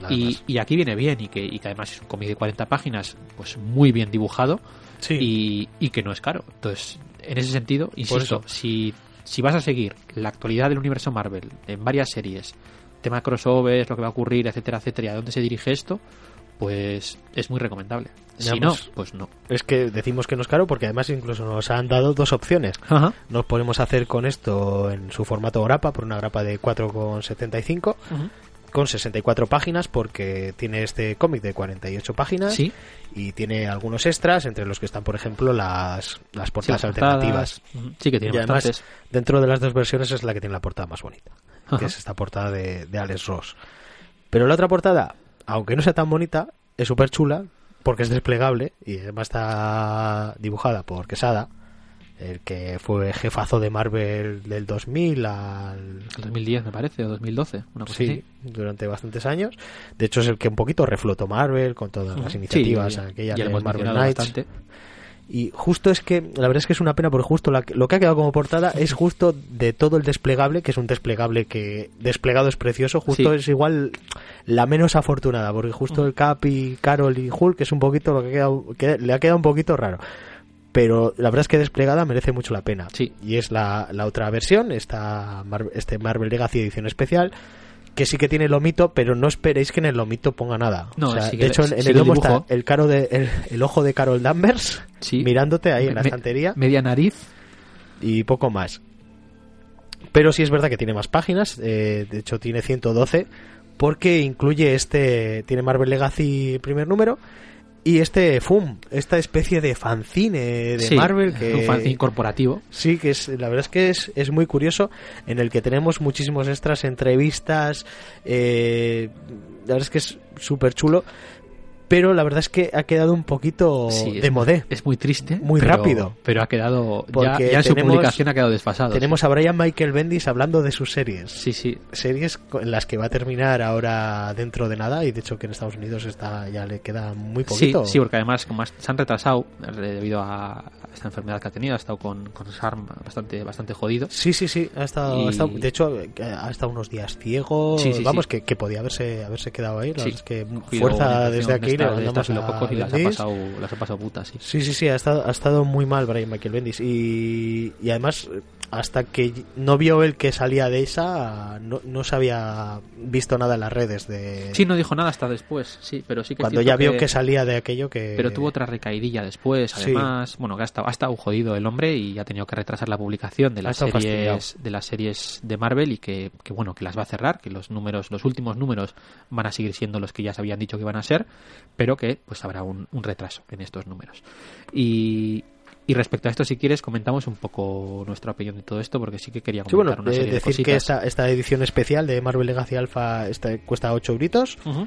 y bueno, pues por el más número de páginas y así, pues está, está bastante interesante. De hecho, es que si os pilláis esta tenéis mucho para leer, pero bastante, porque tiene muchísimo texto, Sí, tiene muchas, muchas muchos artículos, eh, tiene un artículo así que rememora A Roy hasta- Thomas. A Roy Thomas, también Sí. hasta ¿cómo se llama? Ah, sí, a, Flo, Flo Steinberg. Flo Steinberg, Flo Sí. Steinberg, que era uno de los cuatro fantásticos en el What If. Sí, me- era una de las primeras editoras que trabajó en Marvel. Sí, sí, sí. Sí, sí. Y no, la verdad es que si tienes mucho tiempo para leer, píllate el lomo, el, el tomito, que vamos. Sí, por las entrevistas, quitando alguna que, como decimos, se queda desfasada, son, son interesantes. Sí, y también, por ejemplo, pon- hay, un, hay un momento en el que se ve un, un gráfico con los jefes de Marvel Sí. y de qué año a qué año lo han sido. Y, y, por ejemplo, sale Axel Alonso y pone 2011 hasta Marvel Legacy y, y más allá. Sí, y, más allá no. Más allá no. O sea, ahora lo comentamos porque sí que quería comentar estas dos Sí, salidas. mira, quería así te doy pie con, Sí. para que vayas con lo que querías comentar. Perfecto. Bien, bueno, eh, primero decir también que lo hemos dicho en las nuevas series de Marvel Legacy, luego lo comentaremos cuando hablemos de las grapas, pero sí que hay que decir que en el número uno de todos ellos, en Bueno, ¿y qué recomendamos hacernos con ello desde aquí? Pues si solo te interesa el cómic en sí, Ah, bueno, sí, píllate la grapa, que además Sí. la portada es chulísima. sí. Si quieres tener más extras, píllate el, el tomo, que también la portada desplegable está muy guapa, y al final en los extras están todas las portadas alternativas. Sí. Eh, Finiquitado, finiquitado. dale, eh, dale caña. Decíamos que, que las grapas de los, los primeros números de estas nuevas series, de este relanzamiento, por así decirlo, con la numeración, etcétera, etcétera, eh, todas ellas tienen un par de páginas al final con el origen del personaje. Esto es una cosa que de vez en cuando también se suele hacer, ¿no? Vuelven a contarnos el origen en, nada, en dos páginas, en lugar de ponernos este parrafito que solía venir al principio de los cómics Marvel de pues lo ves no es un mundo pues lo mismo pero Sí. pero en dos páginas con un dibujo bastante chulo todos y cada uno de ellos y que está bastante bastante curioso. Dicho esto todo esto de Legacy está muy bien pero hay que tener en cuenta como decíamos dos circunstancias que son capitales y que podrían hacer que todo esto cambiase porque además se dieron se dieron Justo después de la presentación eso de- es, de cuando, Legacy. cuando el tren ya estaba en marcha. Eh, primero tenemos que el 7 de noviembre Brian Michael Bendis anuncia que abandona Marvel tras casi 20 años y que se marcha a DC o mejor dicho DC anuncia que Bendis viene a DC y seguido Bendis lo confirma y el 17 de noviembre, es decir, apenas 10 días después de que se anuncie la marcha de Bendis, se anuncia también eh, que Axel Alonso va a dejar el puesto de editor en jefe en Marvel y que será sustituido por CB Cebulski. Eh, aquí yo creo que el, el timing es importante. También lo es el hecho de que, a diferencia de su predecesor, Joe Quesada, que se fue del departamento de cómics al departamento audiovisual de Marvel, eh, por todo lo alto y todo el apoyo de la editorial, pues eh, Alonso se va directamente de, de la empresa. Eh, Abandona completamente. Y, y yo creo que tarde o temprano se sabrá más sobre esto. Pero no es difícil especular que tras varias polémicas que había tenido el editor, eh, con una deriva de la editorial que no terminaba de cuajar y que no parecía que no terminaba de convencer a muchos gerifaltes, pues el hecho de que se te vaya el guionista que más vende de la editorial, el tío que prácticamente la ha levantado durante los últimos 20 años, El que ha sido Que el además- arquitecto de casi cada evento que ha sido clave en, en todo el devenir de la Casa de las Ideas Porque de los últimos años. Los, o sea, a Bendy se le puede criticar como, como guionista y puede no gustarnos y tiene muchas faltas, eso es innegable, pero, pero es el guionista que más vendía de Marvel y es que además Puede escribía, no gustarnos o sí, ¿eh? escribía bueno, sí, sí, sí, pero quiero decir que no estamos aquí haciendo una crítica sobre su estilo, sino que estamos hablando exclusivamente de números, que es al final lo que pesa a la hora de, de elegir Sí. el, el, el- Al final es un trabajo. Claro, y claro, claro. Es un dinero y son unas ventas. Y decíamos que es editorial, o sea, el, perdón, el escritor que más vende y que escribe cuatro a cinco series mensuales. O sea, eso es muchísimo dinero para, para Marvel. Entonces, como decía, no es difícil especular que, que esto fue un poco la, la- la gota que colmó el vaso y, y lo que hizo que pues que Axel Alonso fuese finiquitado. Que es un editor muy bueno, o sea, las cosas como son. Ahora se le están dando muchos palos y se está hablando de, de lo mal que va Marvel, etcétera, etcétera, pero este tío ha levantado... Sí, que parece que todo, de Vértigo. toda la culpa la tenga que, que quería hacer unos inhumanos que parecieran sí, mutantes. sí, sí, sí. Y todos es el... Sí, sí, pero que insisto que es el responsable de la de, de Ojo de Halcón, que es el responsable de, de Visión, es el responsable Sí, de... estaba detrás de todo Sí, sí, sí, entonces que, que esto Ha habido no- cosas muy, muy buenas. El problema quizás sea precisamente ese, que es un editor que a lo mejor no Secret es... Wars me parece que... O sea, Secret Wars me parece que está muy bien. Sí, sí, Imperio Secreto también. O sea, los, los últimos eventos así me parece que, que han funcionado muy bien. sí, sí, sin duda. No, es a lo que me refiero es a, a eso, que, que no tenemos que, que olvidar que, que ha dado grandes obras, pero que decimos que quizás el problema era que no es no era el editor apropiado para, para Marvel como jefe editorial, sino más bien dale Igual no las estaba en el series- puesto que tenía que estar. las series pequeñas que, que la saca adelante y la saca muy bien, pero a lo mejor en series más importantes, porque sí que es verdad que se le, uno de los problemas de la editorial es que se le intentó dar este golpe indie a, a las series principales que no han cuajado, o sea, poner a gente como Fraser Irving o, Mike del Mundo o, o yo que sé, que tiene un estilo muy marcado, muy independiente, pues no es quizás la idea adecuada ponerles a dibu- a dibujar la serie principal de los Vengadores o la serie principal de aunque, a nosotros nos pueda gustar. Claro, a nosotros nos puede gustar muchísimo, pero, pero no, no va a vender porque no es mayoritario. Este, este ya es otro debate que podemos afrontarlo en otro momento. En un programa bueno. que nos vaya a quedar más corto que Sí, sí, me parece, me parece muy bien. Pero bueno, que no deja de ser interesante.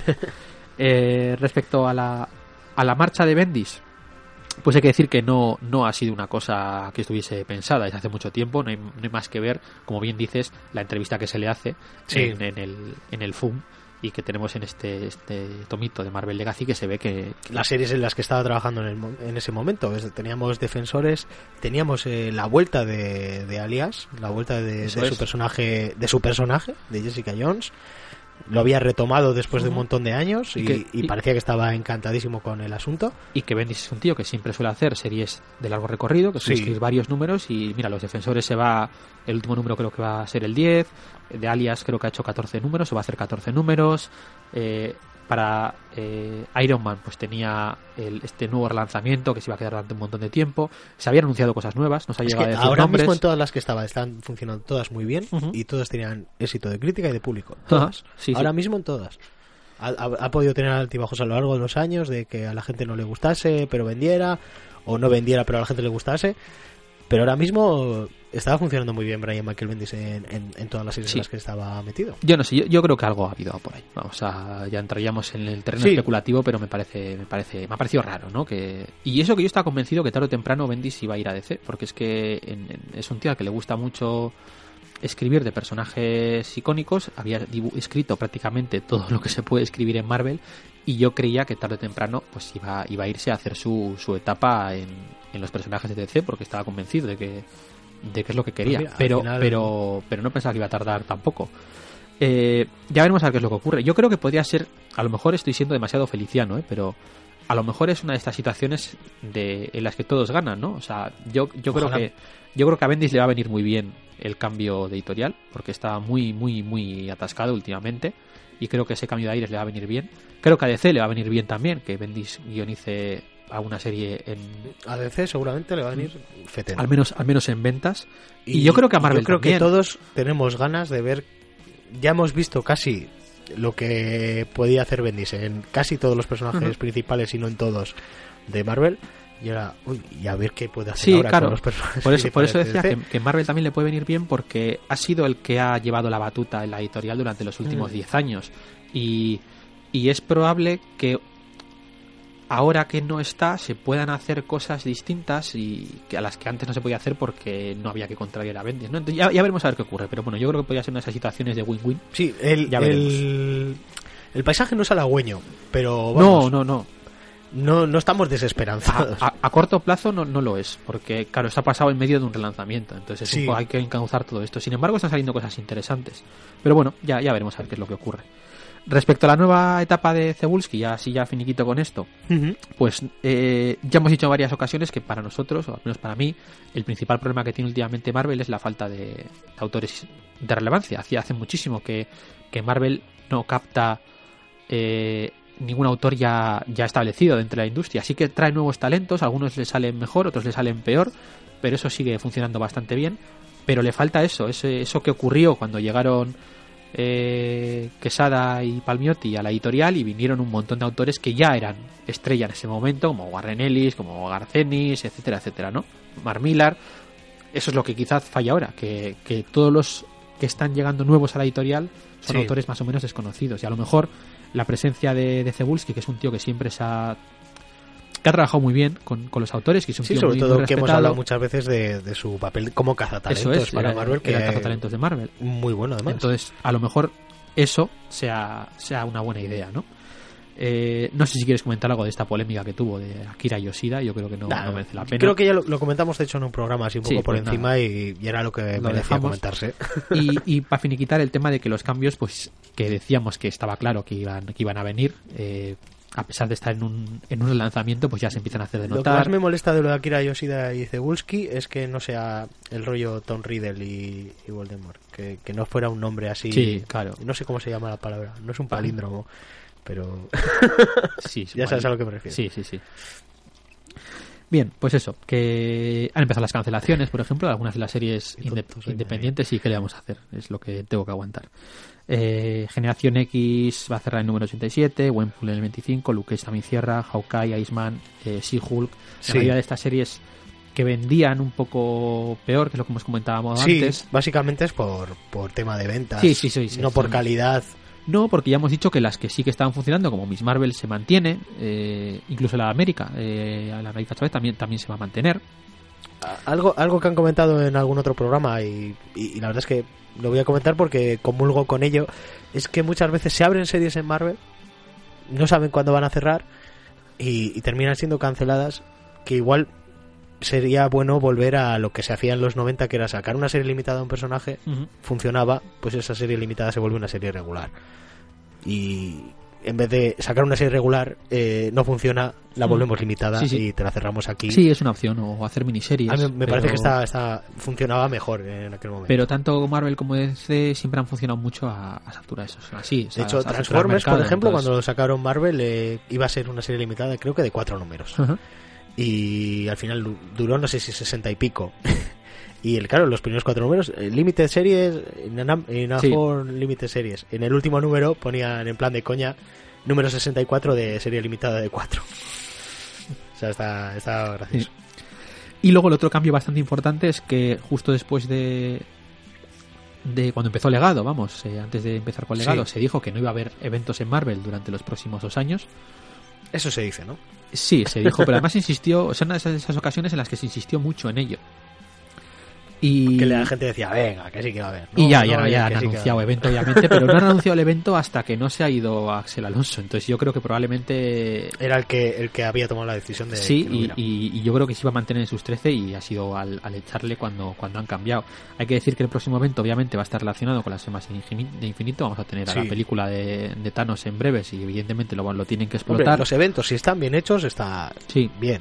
Pero yo soy más partidario de crossover, sí, eventos, les podríamos dar un respirito. sí, es que no sé muy bien cómo lo van a hacer porque todavía ni se ha anunciado. O sea, Pero Eh, bueno, el si va a estar bien hecho, el venga, autor, detrás, con el autor detrás de esto va a ser Gary Dugan, que es uno de los guionistas que mejor está funcionando dentro de, dentro de Marvel. Es el que se estaba encargando de la serie de los Guardianes de la Galaxia y que estaba funcionando muy bien y curiosamente han cancelado Guardianes de la Galaxia para que haga el evento, porque al final van a ser los personajes que van a estar en el centro de todo esto. La serie cierra en el 150, va a dar paso a una miniserie que se va a llamar Infinity Countdown, que van a ser seis números. Y entendemos que después de este Infinity Countdown vendrá pues la, el evento en sí, mm, del que todavía no tenemos ningún Sí, que dato. quieren hacer cierto paralelismo Pero- con el MCU. Pero sí que quería mencionar esto porque tengo, todavía no se sabe, pero sí que tengo la impresión de que va a ser en esta miniserie de Infinity Countdown y en lo que venga después, donde se van a desarrollar las tramas que hemos visto que se presentaban Aquí. en el cómic delegado. Tanto el este tema de los eh, Vengadores, estos chungos, como el tema de las gemas, el tema de... Vengadores alternativo, ¿no? Sí, Vengadores alternativos, el tema ha de... quedado ahí. El tema de... Sí, el tema del celestial que, que aparece al principio y luego no sabemos muy bien de qué va. Entonces yo creo que va a ser donde se va a Y utilizar. ojalá se retomen estos todo- Vengadores antidiluvianos que, Sí. que en principio igual era solo para hacer esta, esta presentación. No, no, es que los, los promocionaron muchísimo cuando, Ya. cuando salieron, entonces me, me- yo creo que fue esto un... Pero no hay a nada ver, anunciado de a ver qué tal funciona. No, no, no, para nada, para nada, para nada. Entonces, pues no sé, a ver, a ver qué ocurre. Ojalá.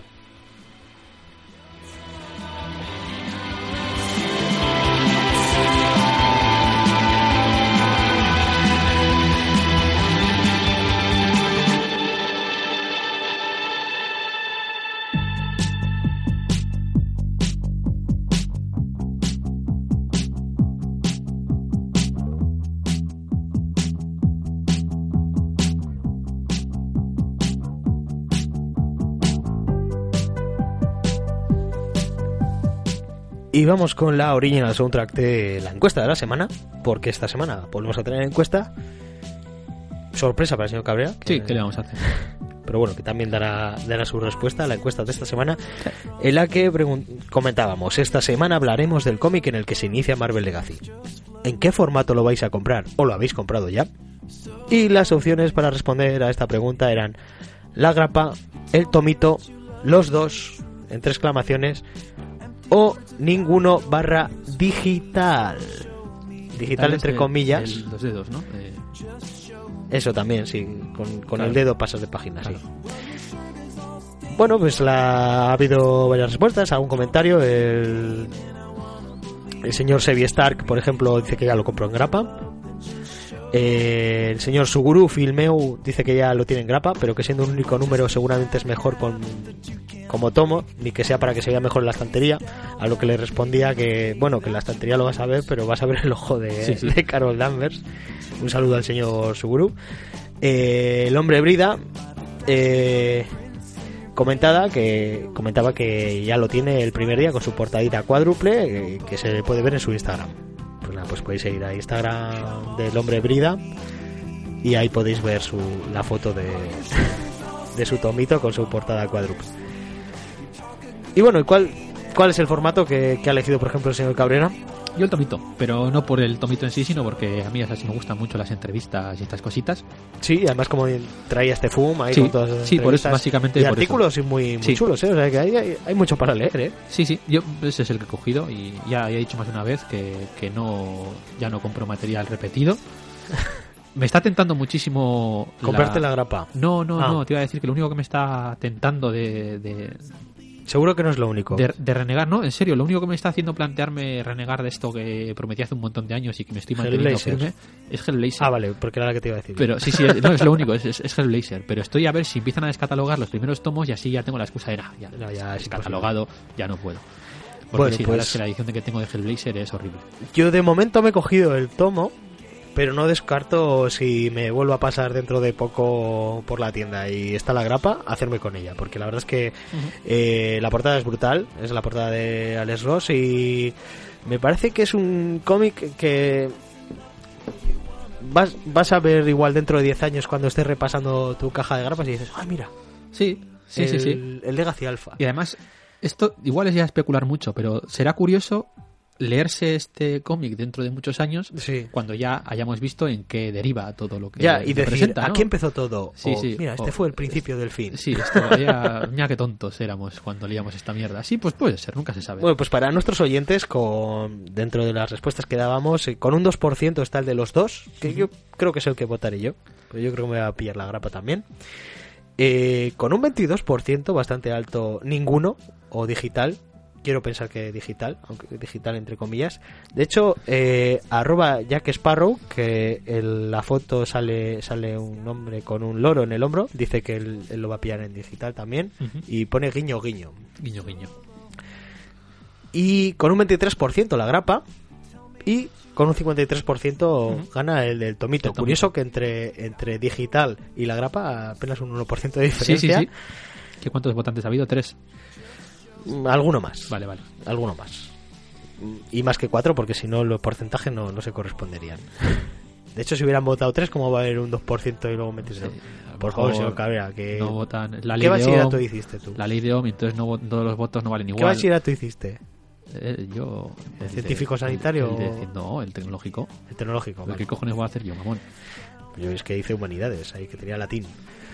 Bueno, pues hasta aquí la encuesta de esta semana para responder a estas encuestas que lanzamos desde nuestro Twitter. Pues nada más fácil que seguir a arroba Marvelous Podcast, todo seguido, pero sin la T al final. Eh, lo de las mayúsculas tiene importancia porque la M y la P están en mayúscula Hasta donde yo sé, donde en Twitter. en Twitter. Hasta donde yo sé, no. Bueno, pues Marvel, arroba Marvelous Podcast, sin la T del final que no cabía. Y de vez en cuando, cuando hacemos un programa, lo llamamos la encuesta de la semana.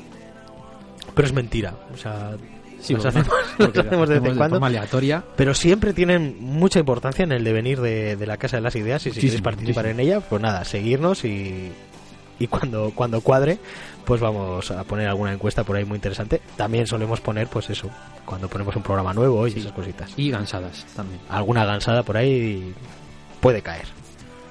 Y hasta aquí la encuesta de esta semana. Muchas gracias a todos los participantes.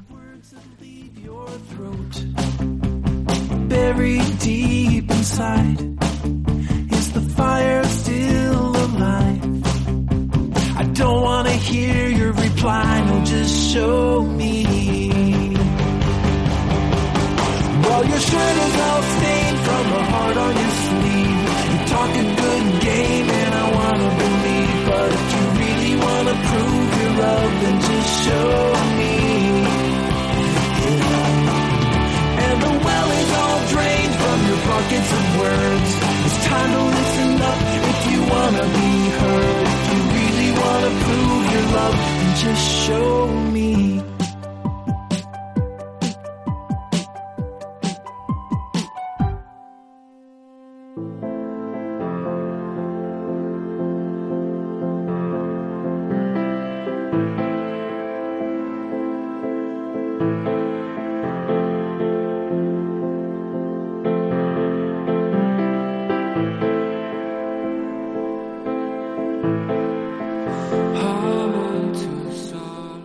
Vamos a ir con la segunda parte del programa de hoy.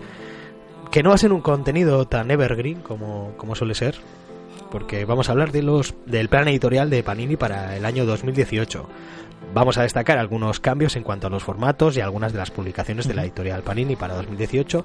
Si queréis saberlo todo, todo al respecto, pues os recomiendo buscar el plan editorial Panini 2018, publicado en su web el 28 de diciembre, vaya día para publicarlo. Siempre lo hacen, lo hacen- lo hacen todos los años. Pero bueno, aquí lo que vamos a hacer es resumiros un poquito todo, las cositas más importantes, los cambios de formato y cositas así. Porque, por ejemplo, van a finalizar las publicaciones en Marvel Gold de tapa blanda, en Marvel Deluxe y en la colección Extra Superhéroes. Estos Cs, estos tomitos que eran más Sí, bajitos, más gorditos, tamaño Ujú. reducido, una especie de TPBs gorditos, no sé. Este formato colección Extra Superhéroes. Aunque las series abiertas que estén dentro de estos tres formatos eh, van a cerrar con naturalidad, van a finalizar los arcos o series que estén abiertas y no van a dejar nada colgado. Eh, Marvel Deluxe eh, lo que va a hacer es va a hacer va a ser un cambio un poquito, va a ser sustituido Sí. por Marvel Now eh, con este lomo curvo, algo que Julián Clemente venía abogando por ello de- desde hace tiempo. Y también como, como curiosidad mencionar que también finaliza la colección Frank Miller. Esta colección Frank Miller va a Sí. terminar con Electra Asesina en concreto que, que se publica en febrero. Que no sé cuántos han sido, cinco o seis tomitos. Tenemos Sí, creo que sí. eh, Daredevil el hombre sin miedo, el universo Marvel según Frank Miller, Electra Lives Again, el de Lobezno Honor Y la, y la tapa, la tapa suya con al frente y de la- el tomo gordito ese con Sí. Klaus Jansson. Sí.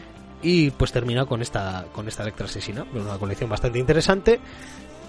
Que los lomitos ahí todos con su encuadernación holandesa, pero en la estantería quedan un poco, Sí, un poco escalonados. Las, claro, las novelas gráficas son un poco más grandes. sí. Sí.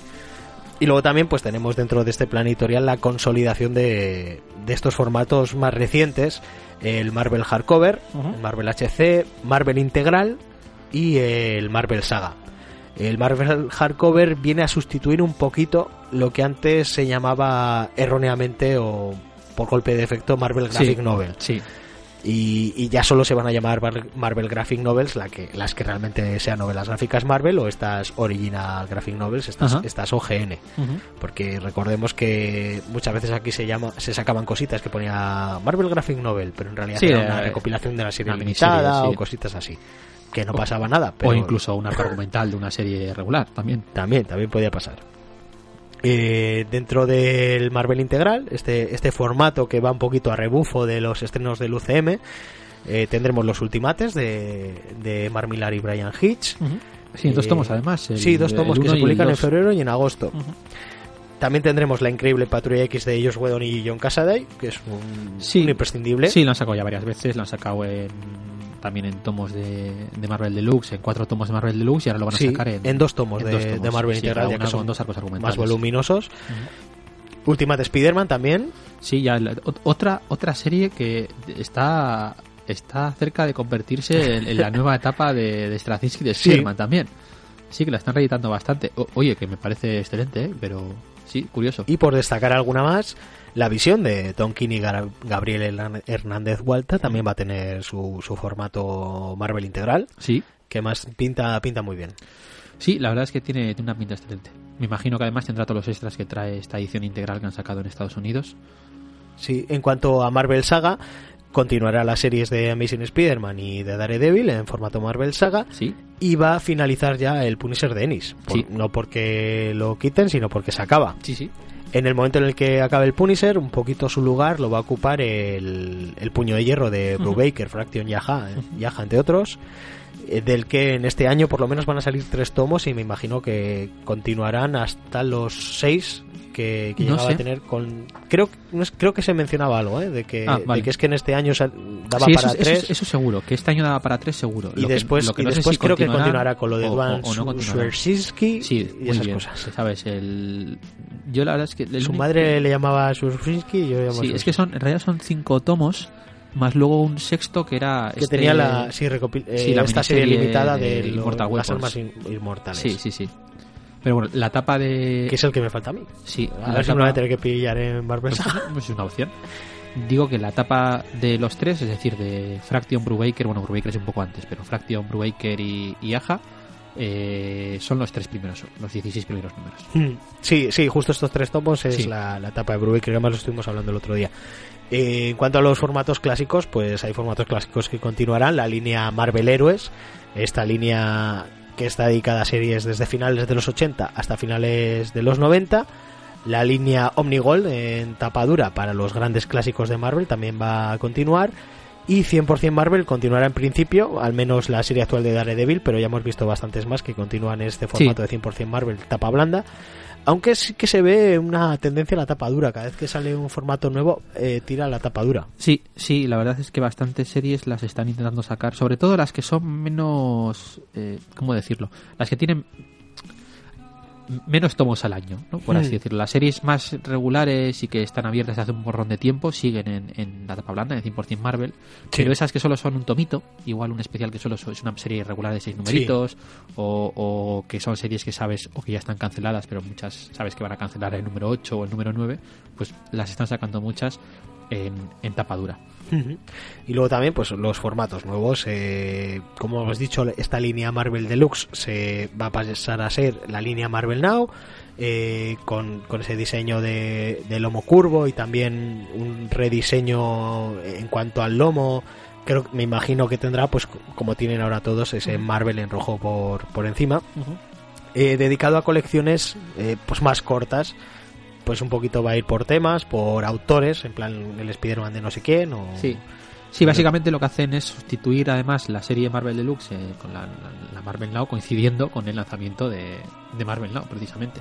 Que, que lo curioso además es que, que van a ser tomos Mm. más gorditos. sí sí van a ser más gordos que lo que son bueno o, o tan gordos como los más gruesos que había de, Sí, de estos Marvel porque van Deluxe a tener 12 números cada uno en lugar de los 6, o sea, casi el doble, sí, sí. sí se va, se va a parecer un poquito a los integrales Sí, Eh, decir que las series que están abiertas ahora en Marvel Deluxe como he dicho antes eh, el formato va a ser el mismo hasta que te- hasta que termine sí, hasta, las series bueno, hasta que termine más o menos, eh, insisto. Creo que hay tres series abiertas ahora mismo en Marvel Sí, Deluxe sí, que- pero- que, se va a respetar el, el diseño. No le van a meter ahí que tenga dos números de Marvel Deluxe y dos números de Marvel Sí, Now. eso es, pero que la mayoría, en teoría continúa, que a ver, entrecomillándolo, ¿no? Pero bueno, que recordemos que Marvel Now, Now fue un momento en el que se hizo un relanzamiento bastante hard. Es- eh, lo habitual es que los, los, los lanzamientos sean eh, un poco más eh, blandos o, o soft, como quieras llamarlo, Ujú. En, de forma en la que se, se cambian algunos equipos creativos y otros pues se mantienen aunque se dé un número nuevo uno o, o se invita a los lectores a venir a la serie nueva, pero más o menos se mantienen los, los equipos. Sin embargo, en Marvel Now pasó lo mismo más o menos que en, después de, de Secret Wars, es decir, prácticamente todas las series cambiaron de, de Sí. autores. O sea, hay alguna excepción como el Spider-Man de Slot, que ya lo hemos mencionado, pero la inmensa mayoría cambió de autores. Entonces lo que han hecho ha sido aprovechar este, este punto de inflexión para finiquitar todas las series y, y empezar con las nuevas. Porque por poner dos ejemplos claros, Capitán América, eh, antes de Marvel No, cierra la etapa de Brubaker, que es la que Sí. han sacado entera en Deluxe, pero van a seguir sacando Capitán América, en este caso de Remender, que es el guionista que se hace cargo de la serie después de, de Brubaker. Lo que pasa es que ya no es el Capitán América de Brubaker, entonces pues pueden poner otro nuevo número Sí. uno en el tomo, etcétera Y lo mismo con Thor, que antes era el de Fraction, hasta justo antes de, de, de Marvel Now. Y pues ahora empieza la etapa de Jason Aaron justo con Marvel Now y van a pues, Sí. pueden poner otra vez un número uno. Decir que, que sí que coincide con muchos lanzamientos que están dentro de Marvel Now, pero que no significa que se llama Marvel Now porque va a salir Sí, sí, todo sí, lo que era Marvel No, Now, no, ahí, no. sino que es un tema de nomenclatura. Han, han aprovechado que, se va a llamar Marvel Now Deluxe, creo, sí, sí, de sí, hecho. sí. Han aprovechado que ese es el punto de inflexión, pero van a sacar, sacarán para han adelante y aprovechado no van a pues, sacar todo, obviamente. que es un nombre marveliano en cierta manera, pues Marvel Now. Sí, porque además Marvel Lau- se podía haber llamado Delu- Marvel Deluxe All New Different. Sí, por sí, pero quiero decir que, que lo han seguido utilizando porque hubo Marvel Now, pero luego hubo un All New Marvel Now y, Sí. y, o sea, es un concepto que ha seguido utilizando la propia editorial y ándate que después del legado no llegue Marvel Legacy Now o alguna mierda de estas. O pues en este formato Marvel Now Deluxe, por destacar algunas, va- van a estar Los Imposibles Vengadores, la Patrulla X de Bendis, Los Vengadores de Jonathan Hickman en, en dos tomos también, el Thor de Jason Aaron, que yo creo que hay muchas ganas de hacerse con este material en, en un tomo, Sí, en, sí. en una edición chula, el Capitán América de Remender y Los Guardianes de la Galaxia de Bendis, que habían salido ya en el formato Sí, yo integral no los recomiendo, ¿eh? y, y al señor Cabria no, no le van mucho. Mm, No. ¿Qué le vamos a hacer? Luego la colección extra superhéroes tiene un poquito una heredera espiritual que sería este formato Marvel Collection. Ajá. Porque hemos hablado de, de una colección que es la línea Marvel Héroes que va de los 80 a los 90. La línea Unigol que va para cosas anteriores a esa época. Pues Es importante la diferenciación porque porque en, la, en la- los Marvel Gold de Sí. tapa dura el papel es papel no satinado, sí, mientras que en el Marvel Héroes es papel satinado. Sí. Entonces, la gracia es precisamente esa, que son cómics que es de los viejos, de sin- con papel no satinado, con el trabajo antiguo, etcétera, etcétera, y los que ya son un poco más de los 80 en el que ya pues tienen ese color satinado más, más moderno. pues hemos hablado de una colección que va de hasta los 80, otra que va de los 80 y los 90, pues para lo que es de los 2000 tenemos el formato Marvel Collection. Sí, porque hay que decir ahí que había, había un pequeño salto, ¿no? Porque Claro. los, los 80 se estaba, se, está- se estaba editando, parte de los 90 se estaba editando en los, en los CES y, y en los 2000 se está editando en Deluxe, pero claro, lo que se estaba saliendo como 4 o 5 años antes. Eh, Sí. Entonces había ahí un hueco de, del 2000 a, no al 2010, pero sí al 2006, 2007, Sí. que todo eso estaba obviado. Y bueno, pues a esto lo van a dedicar a series de culto de, de este nuevo milenio, de las que podemos destacar, por ejemplo, Pantera Negra, que va, además va a ir un poco a rebufo Sí, de, de esta la peli. peli. Los nuevos mutantes de Weir y de Phillips. Sí, este está, es, es- este, a mí, a mí me gustó. Además, Este no, no lo tengo. eh, es mejor lo que viene después. No sé si, si seguirán. Esto fue la primera miniserie. eh, ya la comentamos cuando hablamos de, creo que fue de los Runaways, porque es una de las series que salió en el sello Tsunami. Sí. eh, que era este sello adolescente que De fue hecho, una- hay, hay alguna cosita más dentro del Claro, del sello por- Tsunami. Claro, porque sí. Es- es- Porque es justo por época. Sí, lo- claro. Entonces, eh, esto fue primero los primeros 12 números que eran dentro del sello Tsunami y luego lo sacaron con una serie nueva que se llamó esta eh, New X-Men Academia X o algo así, Sí. que es la que continuaba. Pero luego lo, lo, lo bueno de esto, iba a decir lo gracioso, lo bueno de esto es que eh, cuando termina la, la estancia de estos dos autores llegan Kyle y Jost, que, que es quizás la etapa más interesante de estos personajes, donde recuperan un montón de personajes, la etapa de, de Morrison, de estos chavalillos que había creado Morrison, meten personajes nuevos, y, y está muy muy bien. Es, es una etapa que está muy interesante. Sí, además, pues eso, al ser Marvel Collection, pues son cositas que van a ser Sí, varios tomitos. Sí, pero saber si tiene continuidad. Dentro del sello Tsunami juraría que es también esta mística de, de Brian. Vaughan. Sí, que fueron 24 números, si no recuerdo mal. Pues va a estar en dos tomos porque el primero ya tiene del 1 al 13. Ajá. Así que puede estar, puede estar interesante. La Hulka de Dan Slott, que, Sí. que le tengo, le tengo muchas sí, sí, ganas. sí. Investigaciones Factor X, que supongo que es el Es- Factor X de Peter es el David. Factor X de Peter David que empezó justo después de, de House of M. Cuando termina House of M, empieza una de las series que lanzaron dentro de este Decimation, Ujú. este Diezmados, fue el Factor X de Peter David y, y es una serie eh, espectacular. Muy, muy recomendable. Y también sale el Marvel Team Up de Robert Kirkman. Que yo Sí, lo tengo en el tienes formato lo Marvel. Monster.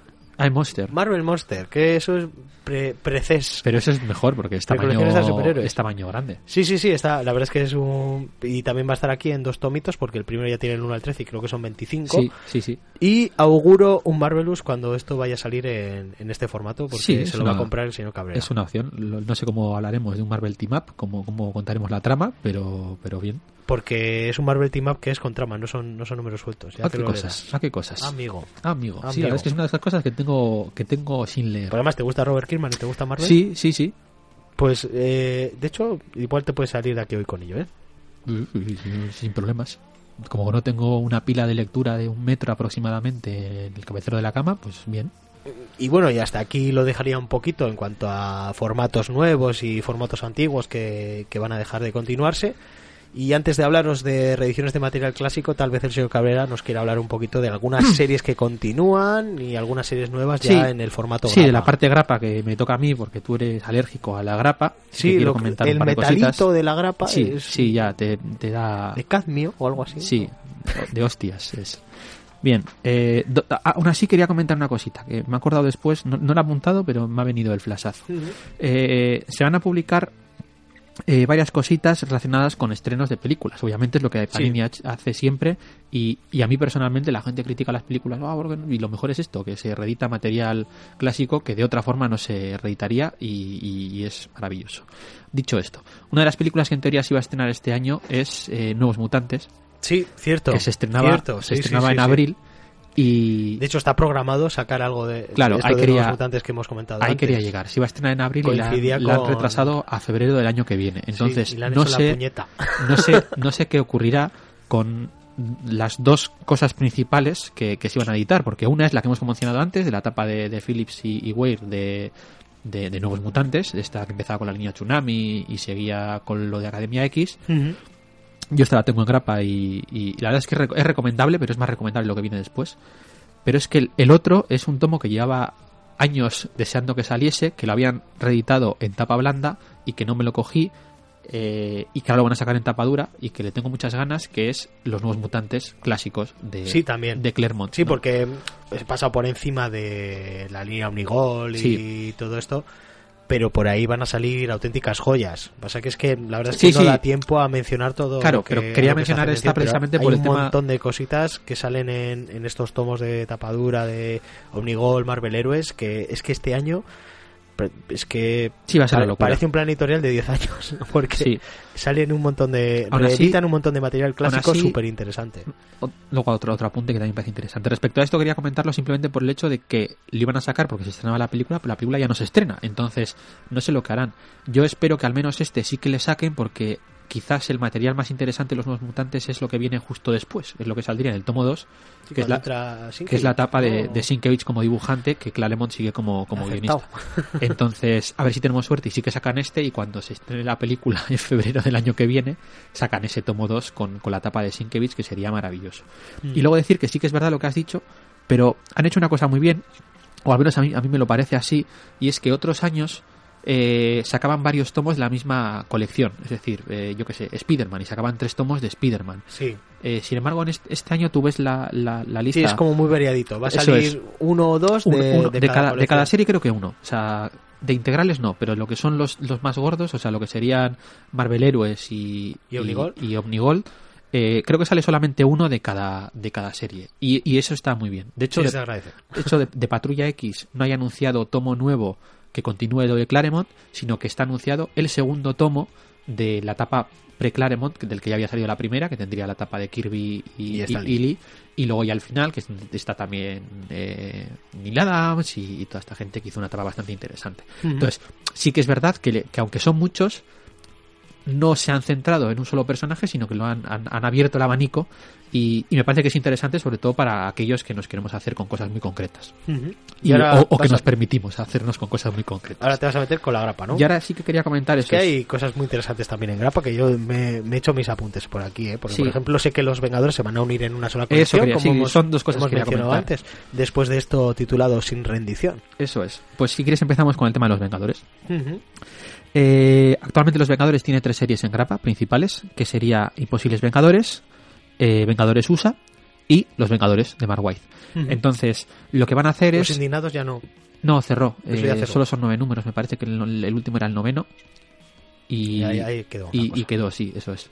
¿Qué, qué Porque cerró, porque que en Estados Unidos. Está, está, a mí me ha gustado. ¿Te has leído entera? Sí, a mí, a mí me ha gustado. Y además tiene el dibujo al principio de Pacheco y luego de vuelta. O sea que, quiero decir... Pues maravilla. Sí, sí, la verdad es que me ha parecido muy ¿Quién estaban los guiones? De... Ojo, no me acuerdo. Pues muy mal.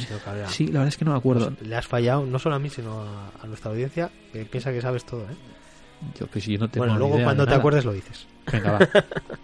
Eh, respecto al tema de los Vengadores... Yo- eh, Yo lo voy a mirar y lo voy a saber. Sí, ya, ya, ya sé cómo eres. Decía que, que van a cerrar Vengadores USA e Imposibles Vengadores. eh, cierran entre marzo y abril, me parece. Y creo que es precisamente en abril donde se va a empezar a publicar la serie de... Sí, ya la has visto y Sí, te veo la sonrisa en tu rostro como si te hubiesen De regalado. De saber algo que tú no sabes. Bien. Te lo digo. Sí, sí, sí. David F. Walker. Eso es. Pero no me acordaba ni de. Iba a decir, además, como no la iba, a decir, todavía- iba a decir Walker, pero no estaba seguro. Sí, es el que está haciendo también Puño de Hierro. Eh, bien, decía que van a cerrar estas dos series y se va a quedar solamente de los Vengadores, pero eh, va a salir de forma semanal. Entonces, eh, en Estados Unidos, eh, ojo. Eh, en este arco argumental que se va a llamar eh, Sin Rendición o Avengers No Surrender, del que ya he podido leer el primer número porque ya salió en Estados Unidos, que tiene dibujo de Pepe Larraz, y en el que se va a exp- explorar ese guiño que hemos visto en la página que hemos visto en El Legado. Sí, el tema de la viajera. Eso es. Eh, está muy bien además, ¿eh? yo he leído el primer número y, y- y es espectacular, sobre todo el, el dibujo de Pepe Larraz eh, está, está soberbio. Ya veremos, trama presenta muy poquito, pero bueno, la verdad es que apunta maneras. Esta serie va a ser una serie, como decimos, semanal en Estados Unidos, va a haber tres guionistas que son eh, Mark Waid, Jim Zuz y creo que Alewin, que son los que se estaban encargando en teoría de las tres series regulares, entonces se juntan los tres para hacer la, la misma serie. Eh, y esto, Panini aquí lo va a traer en tomito. Va a replicar el mismo formato que estaba sacando, con el que estaba sacando Spider-Man, este tomito con un lomo pequeño, y van a salir pues cuatro, cuatro números en cada tomito. Eh, cuatro meses, en cuatro meses, eh, cuatro números, tendríamos los 16 números de, de este eh, Vengadores sin rendición, que tiene pinta de que va a ser una historia bastante importante dentro de los Vengadores. Es lo que se está intentando convencer o nos están intentando convencer desde la editorial y desde luego este primero, primer número sí que apunta maneras porque en este primer número lo que vamos a ver es, no voy a hacer ningún spoiler, pero sí que voy a decir que tal y como cierran las series de los Vengadores, pues siguen estando cada grupo de forma individual y pues se van a tener que ir juntando poco a poco para hacer frente a una amenaza. Entonces, vamos a ver cómo cada personaje está un poco por su lado y van pasando cositas y van a tener que ir juntando. Va a ser una serie de estas que va a tener un porrón de personajes porque al final va a tener los tres grupos juntos en la misma serie. Que va a culminar con todos esos grupos. Así sí. uno. Y, y ya veremos cómo sigue, claro, porque de momento no sabemos. No sé si después de terminar este Vengadores No Surrender, porque eh, solamente son esos 16 números, entonces no sé si después se quedará una única serie de Vengadores, habrá varias, no sabemos qué ocurrirá. Pero desde luego, este Vengadores No Surrender, estos Vengadores a partir del número de abril de este año, es una de las, yo creo, de las tres series que, que hay que seguir dentro, dentro de Marvel. eh, porque es relevante para la trama, porque es importante por los autores y porque está muy bien, tiene, tiene pinta de estar muy bien. Más cositas. Van a cerrar bastantes series. Eh, el tema de Guardianes de la Galaxia que hemos mencionado, pues se cierran el número 150 americano y, y de momento se queda, se queda parada. No sé, no sé qué ocurrirá. Eh, también cierra la de Mapache Cohete, cierra la de los Inhumanos. Lo de los Inhumanos es bastante relevante porque es un unos grupos, un grupo de personajes, perdón, que ha tenido serie regular durante Sí. los últimos 4 o 5 años, que no han terminado de cuajar, no han terminado de funcionar y, y parece que, que Marvel les va a dar un, un respiro y, y ha cerrado todas sus series principales y, y eso pues evidentemente tiene su réplica aquí y esa serie regular en grapa de los Vengadores, de, perdón, de los Inhumanos que llevaba casi 50 números publicados, pues eh, cierra y, ya veremos cómo, cómo sigue la cosa. Las que las que sí que van a seguir son las de Patrulla X, que vamos a tener tres colecciones regulares más una miniserie de 12 números. Y y cuál más. Ah, y otra cosa interesante que quería mencionar en grapa, otro par de cosas interesantes, mejor dicho, sería la serie de, de Marvel 2 en 1, que aquí se ha traducido ese Marvel 2 in 1 como Marvel 2 en 1 y la van a sacar en grapa. Ah, Yo creo que en su día Forum lo sacaba como Chewing One, pero Sí, es que, a mí, es que a mí me suena que la sacaban como 2 in 1 también aquí, pero, pero puedo estar equivocado. Pero bueno, aquí de momento, al menos en el plan editorial, eh, lo van a sacar lo van a sacar en grapa. Eh, que me parece que es interesante por, Ujú. por, por lo que apunta. Insistimos en que sí, se que supone esto que es algo el- que vamos a querer ver mes a mes. Sí, sí. Eh, que, Que no vamos a querer esperar seis meses para poder leer los seis números, por ejemplo. Eh, efectivamente. Otras que se juntan también, entre comillas, es la serie de, de, de Iron Man. Recordemos, eh, lo que van a hacer es seguir con una y cancelar la otra, igual que los Vengadores, pero básicamente lo que hemos mencionado antes cuando hemos mencionado a Iron Man. Se juntan las dos series en una, entonces cierra la de Víctor Von Muerte y va a seguir la de, la de Iron Man, que es la serie principal que tenía, en la que vamos a tener las dos, las dos tramas. Y tenemos serie regular de Veneno en grapa, que creo que es una cosa que no había pasado en, en España nunca. Eh, me parece curiosísimo. Serie de veneno, grapa. Sí, sí. Sí, ha habido series de veneno en grapa. Cuando ¿Sí? Protector letal. y ¿El esas protector letal cositas. salió en grapa? Yo tengo, tengo por ahí alguna grapita de, de veneno. Joder, hace, Y- hace años eso, ¿eh? Sí, de hecho el papel es chusco. De, tengo una, creo que era de la guerra de los simbiontes, que había otro simbionte. Sí, el planeta, estaba la, la- la de fuego, esta la roja. Eh, Se enfrentaba como a un grupo de superhéroes que todos tenían simbiontes Sí, que habían derivado de, Sí. de veneno. Y eso creo que está en papel chusco. O sea, el chusquillo. es Y- noventerismo a tope. Y luego otra en la que se pegaba con el Juggernaut. Joder. Eso no sé si era en protector letal o en otra. Pero sí, sí, eso en grapa, ¿eh? Ujú. Noventerismo a tope. Bueno, y otra cosita a decir que el tema de la maxi, de la miniserie que Pero de, de mano de Panini yo creo que sí que será la primera vez que sale veneno en grapa, eso sí. Sí, eso seguro. Eso porque la serie anterior, la de Way y Medina y todas estas, se salió, se salió en tomito. Además, en los tomos estos malotes que hemos mencionado alguna Mm. vez. Sí, en el proto 100% Manuel. Eso es. Y la última cosa que quería mencionar es el tema de, de cuenta atrás eh, hacia el finito, que, que es ese Infinity Countdown, que aquí lo han traducido como cuenta atrás infinito, que también va a salir en, en grapa y que va a empezar en, en junio y que va a ser el preludio, entendemos, al, al crossover principal que llegará que llegará después. No sé si la serie está, como todavía no ha empezado, este mes creo que sale un alfa, un número alfa antes de la miniserie, y luego ya empezaría la miniserie. No sé si va a ser mensual o va a ser quincenal. A veces en los eventos ya se sabe que se suele sacar todo muy, muy, muy rápido. No sé, no sé cómo será, pero bueno, que aquí la grapa empieza en junio. Dos cosas que quería comentar. Eh, primero, han cambiado el formato de la grapa un poquito en Panini. Sí, es verdad. El han puesto- del papel y el brilli, ¿no? Sí, han puesto, la han cubierto con una película de estas de, de plástico. La, la portada. y ahora es brilla. Curiosito. Y otros que to- yo todo esto lo estoy leyendo del plan editorial de Panini. El propio Julián Clemente colgó un análisis eh, pormenorizado de, de todas las series, de todos los formatos y de qué series va a haber en cada formato, qué series cierran, cuáles abren, eh, etcétera, etcétera. Y que está muy bien, que se ve todo mucho más clarito que en la propia página web de, de Panini Sí. porque viene más información además y que la tenéis en, en su blog de, de Bajo la Máscara y que, y que él mismo lo colgó en Ah, Twitter pues y, que está, que está muy, muy, muy interesante. Y sin más, yo comentar eh, tres, tres series regulares que, que creo que son las más interesantes que hay actualmente y así ya eh, recomiendo mis tres series y no hago recomendaciones después. Perfecto. La primera sería precisamente esos Vengadores, eh, a partir del número de, creo que es de abril, porque lo que va a empezar este mes es eh, un crossover con, con campeones, en un arco argumental de seis numeritos en el que se va tanto en la serie Vengadores como en la de como en la de Vengadores como campeones, perdón, eh, va a ir saltando de una serie a otra. Yo creo que esto se ha hecho un poco para dar tiempo a cerrar las tramas de, de Vengadores USA y, y de Imposibles Vengadores antes de, de juntarlas todas en una. Eh, entonces, a partir de, de abril, que salga este Vengadores sin rendición, Es una de esas series recomendables. La segunda sería El Capitán América de, de Wade Sapney. Sí. Está muy muy bien, es una serie que está muy muy bien. Que hay que decir que también se va a retrasar un poquitín porque eh, Panini ha decidido darle un descanso a, a la serie regular del Capitán América. El último número es el de diciembre. En enero y en febrero no vamos a tener trapa del Capitán América. Y en marzo empezaría la etapa de, de, de Mark Waid y de Chris Sapney. Y por último sería la de Doctor Extraño, que también me está gustando mucho. Lleva también tres grapitas publicadas en Estados Unidos. Aquí esa etapa empieza el mes que viene. Y, y no sé, me está, me está gustando mucho. Además, el- los dibujantes son. Hay dos dibujantes, hemos mencionado antes, Sí, igual, verdad. que, igual que en la de Iron Man. eh, y uno es precisamente Walta.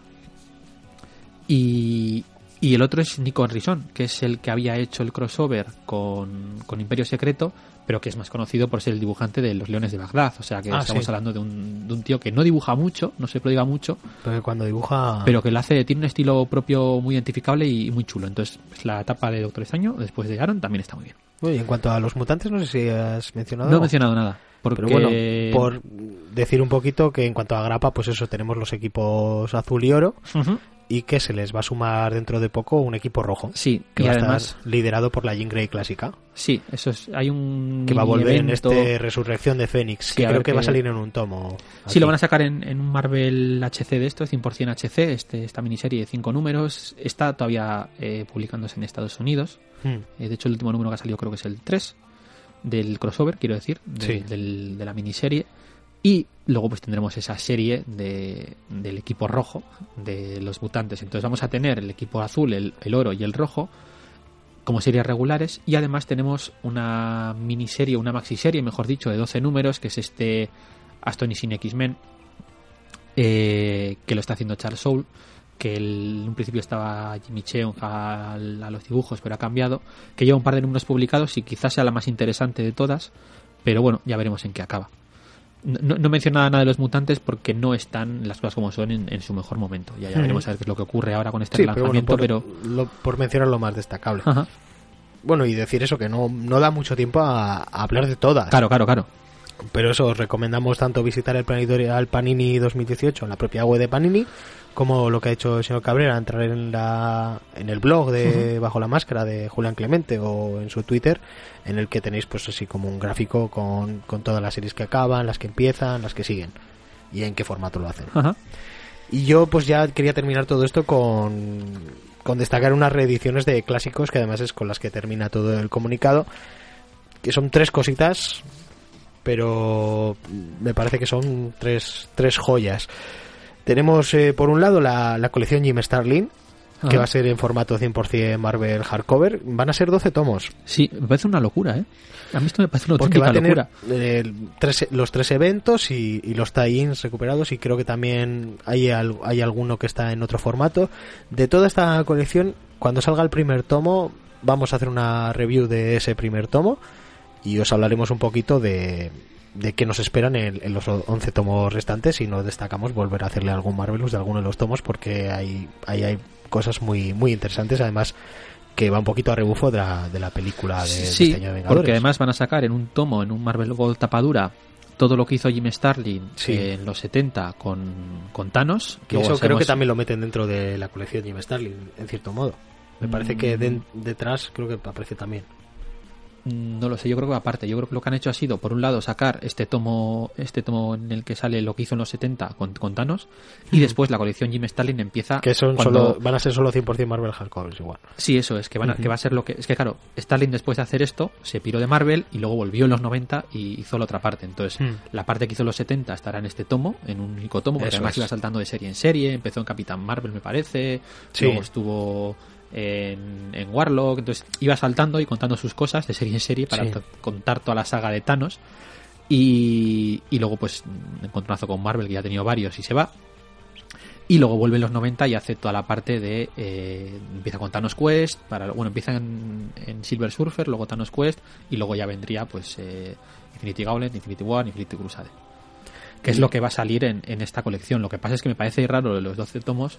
Porque, claro, son, son tres eventos y lo que parece que están haciendo es meter Sí, los tie-ins. De hecho, Todo- el primer tomo pues es el- un poquito la, la precuela al Guantelete Sí. del Infinito, que es realmente dentro de las de la serie de la plateada. Sí, sí, claro. Y, y Thanos Quest me parece que también. Pero claro, eso sí que es de Starling. Lo que no sé si todos los crossovers que van a meter, ahí me imagino que Son habrá cosas. Claro, claro, es a lo que voy. Yo imagino que meterán.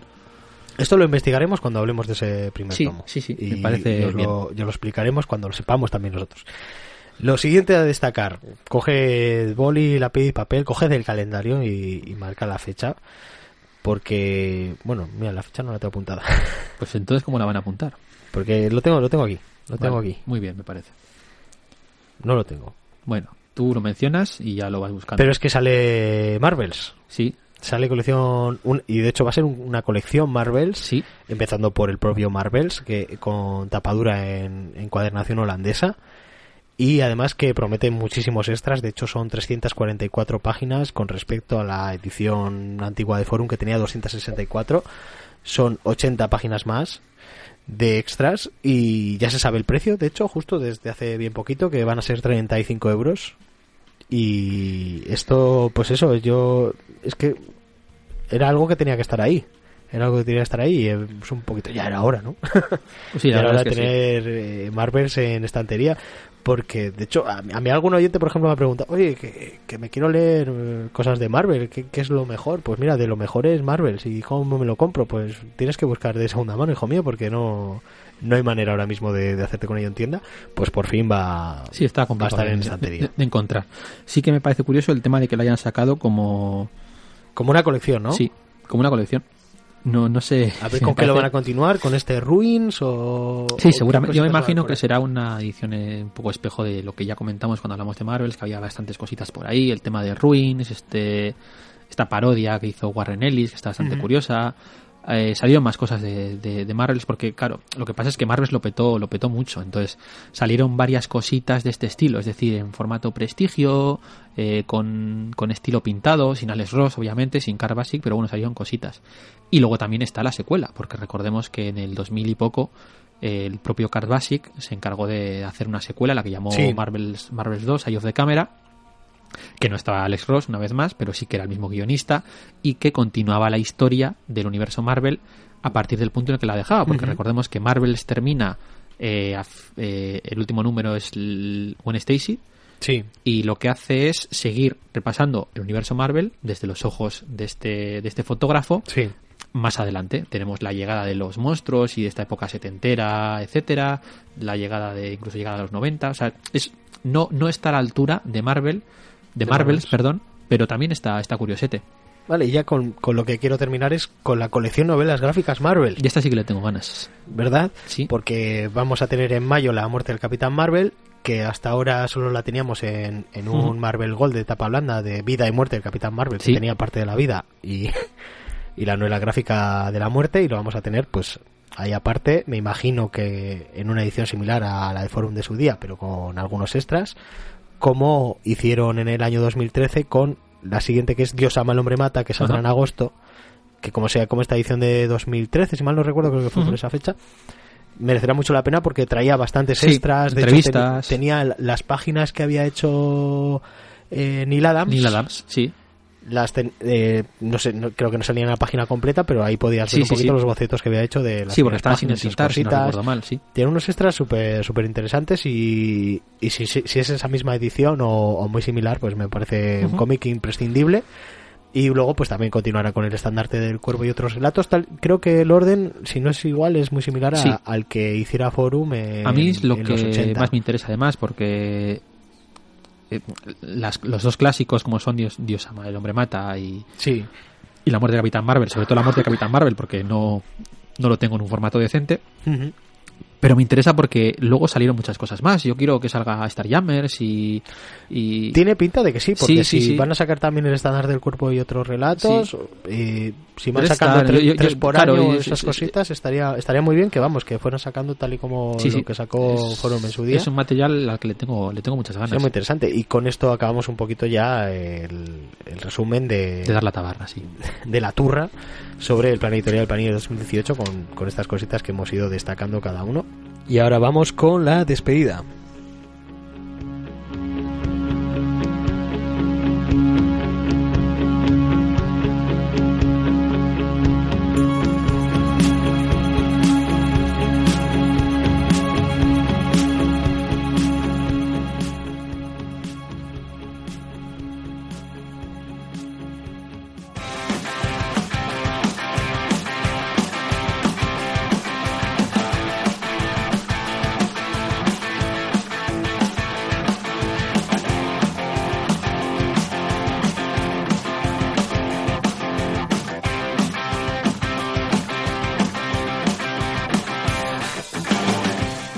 Recordamos que Marvelous es un podcast que se distribuye bajo licencia Creative Commons y que la música que utilizamos también está registrada como Creative Commons y en este caso conseguida a través de la plataforma Yamendo. En el programa de hoy habéis podido oír a los artistas Port Trial y Josh Woodward. Así que si alguien quiere reproducir total o parcialmente este podcast con fines no lucrativos o algo así, puede hacerlo siempre que se nos mencione sus creadores, el señor Cabrera y el señor Parra. Podéis poneros en contacto con nosotros a través de la dirección marvelouspodcast.com o redes sociales como Facebook, Twitter e incluso Instagram. Que de lo de Instagram, si me mandan ahí un mensaje o algo, no sé ni si se puede mandar un mensaje. ¿Pero ya lo, lo usas o algo? No. Bus- buscando Marvelous Podcast para enteraros de cuándo hemos colgado el próximo programa o mandarnos vuestras dudas, sugerencias, un cómic que os apetezca que tratemos, no prometemos traerlo, etcétera. Los programas están disponibles para su descarga y suscripción en la plataforma iBooks y también en iTunes, entre otras. También nos podéis escuchar en la emisora de Áraba Uiñaki Ratia en la 96.5 de la FM los sábados a las 6 y media y los miércoles a las 11. Recordamos también que tenemos perfil en la plataforma Wacom, W-H-A-K-O-O-M. Nos podéis encontrar con nuestro nombre de usuario, arroba Marvelous. Y en esa misma plataforma tenemos creadas varias listas con los cómics que hemos ido reseñando, o incluso el top también de 2017, que el señor Cabrera no sabe cómo ha quedado.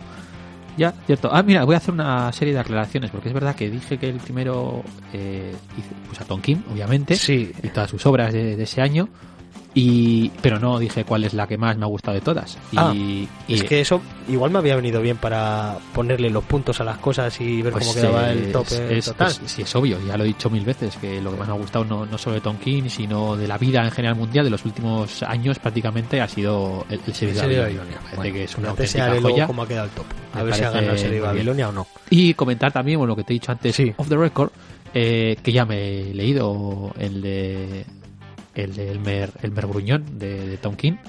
Sí.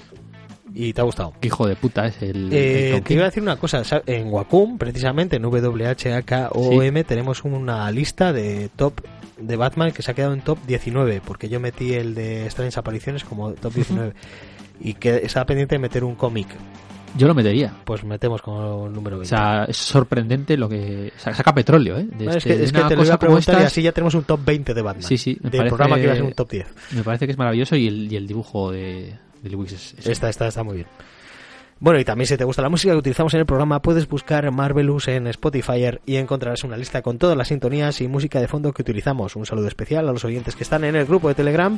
Si queréis entrar, mandadme un mensaje privado solicitando el enlace. Y por cierto, Marcelo, eh, dale al corazoncito en ebooks, que luego se te olvida. Me dijiste que te lo recordara y que si te lo recordaba seguro que no se te olvidaba. Pues bueno, no sé si sabéis si nos escucháis desde ebooks que hay un corazoncito ahí, pues le, le podéis dar. ¿eh? Qué, Que- qué bonito, corazón. que se pone cambia de color. Dale a ver dale a ver qué pasa. Vale pues muchas gracias a todos de verdad. Y nos vemos en el próximo Marvelous nos oímos. En- que va a ser un programa no sabemos si de una parte o de dos sobre la tetralogía de los colores de. Yellow Everything Sale con este Hulk gris Capitán. América blanco Daredevil amarillo y Spider-Man azul Madre mía, eh, se nos- tenemos mucho trabajo, ¿eh? Tenemos muchos deberitos. No veremos que, nos, que como nos quede el programa más largo de dos horas, dos horas y poco, ya lo dividimos en, Sí, en dos y ya está. Como veíamos que va para largo, igual hacemos un two-parter. Pues nos vemos, nos escuchamos más bien dicho la semana que viene. Muchas gracias a todos. Aur, Adiós. Napse. La última palabra.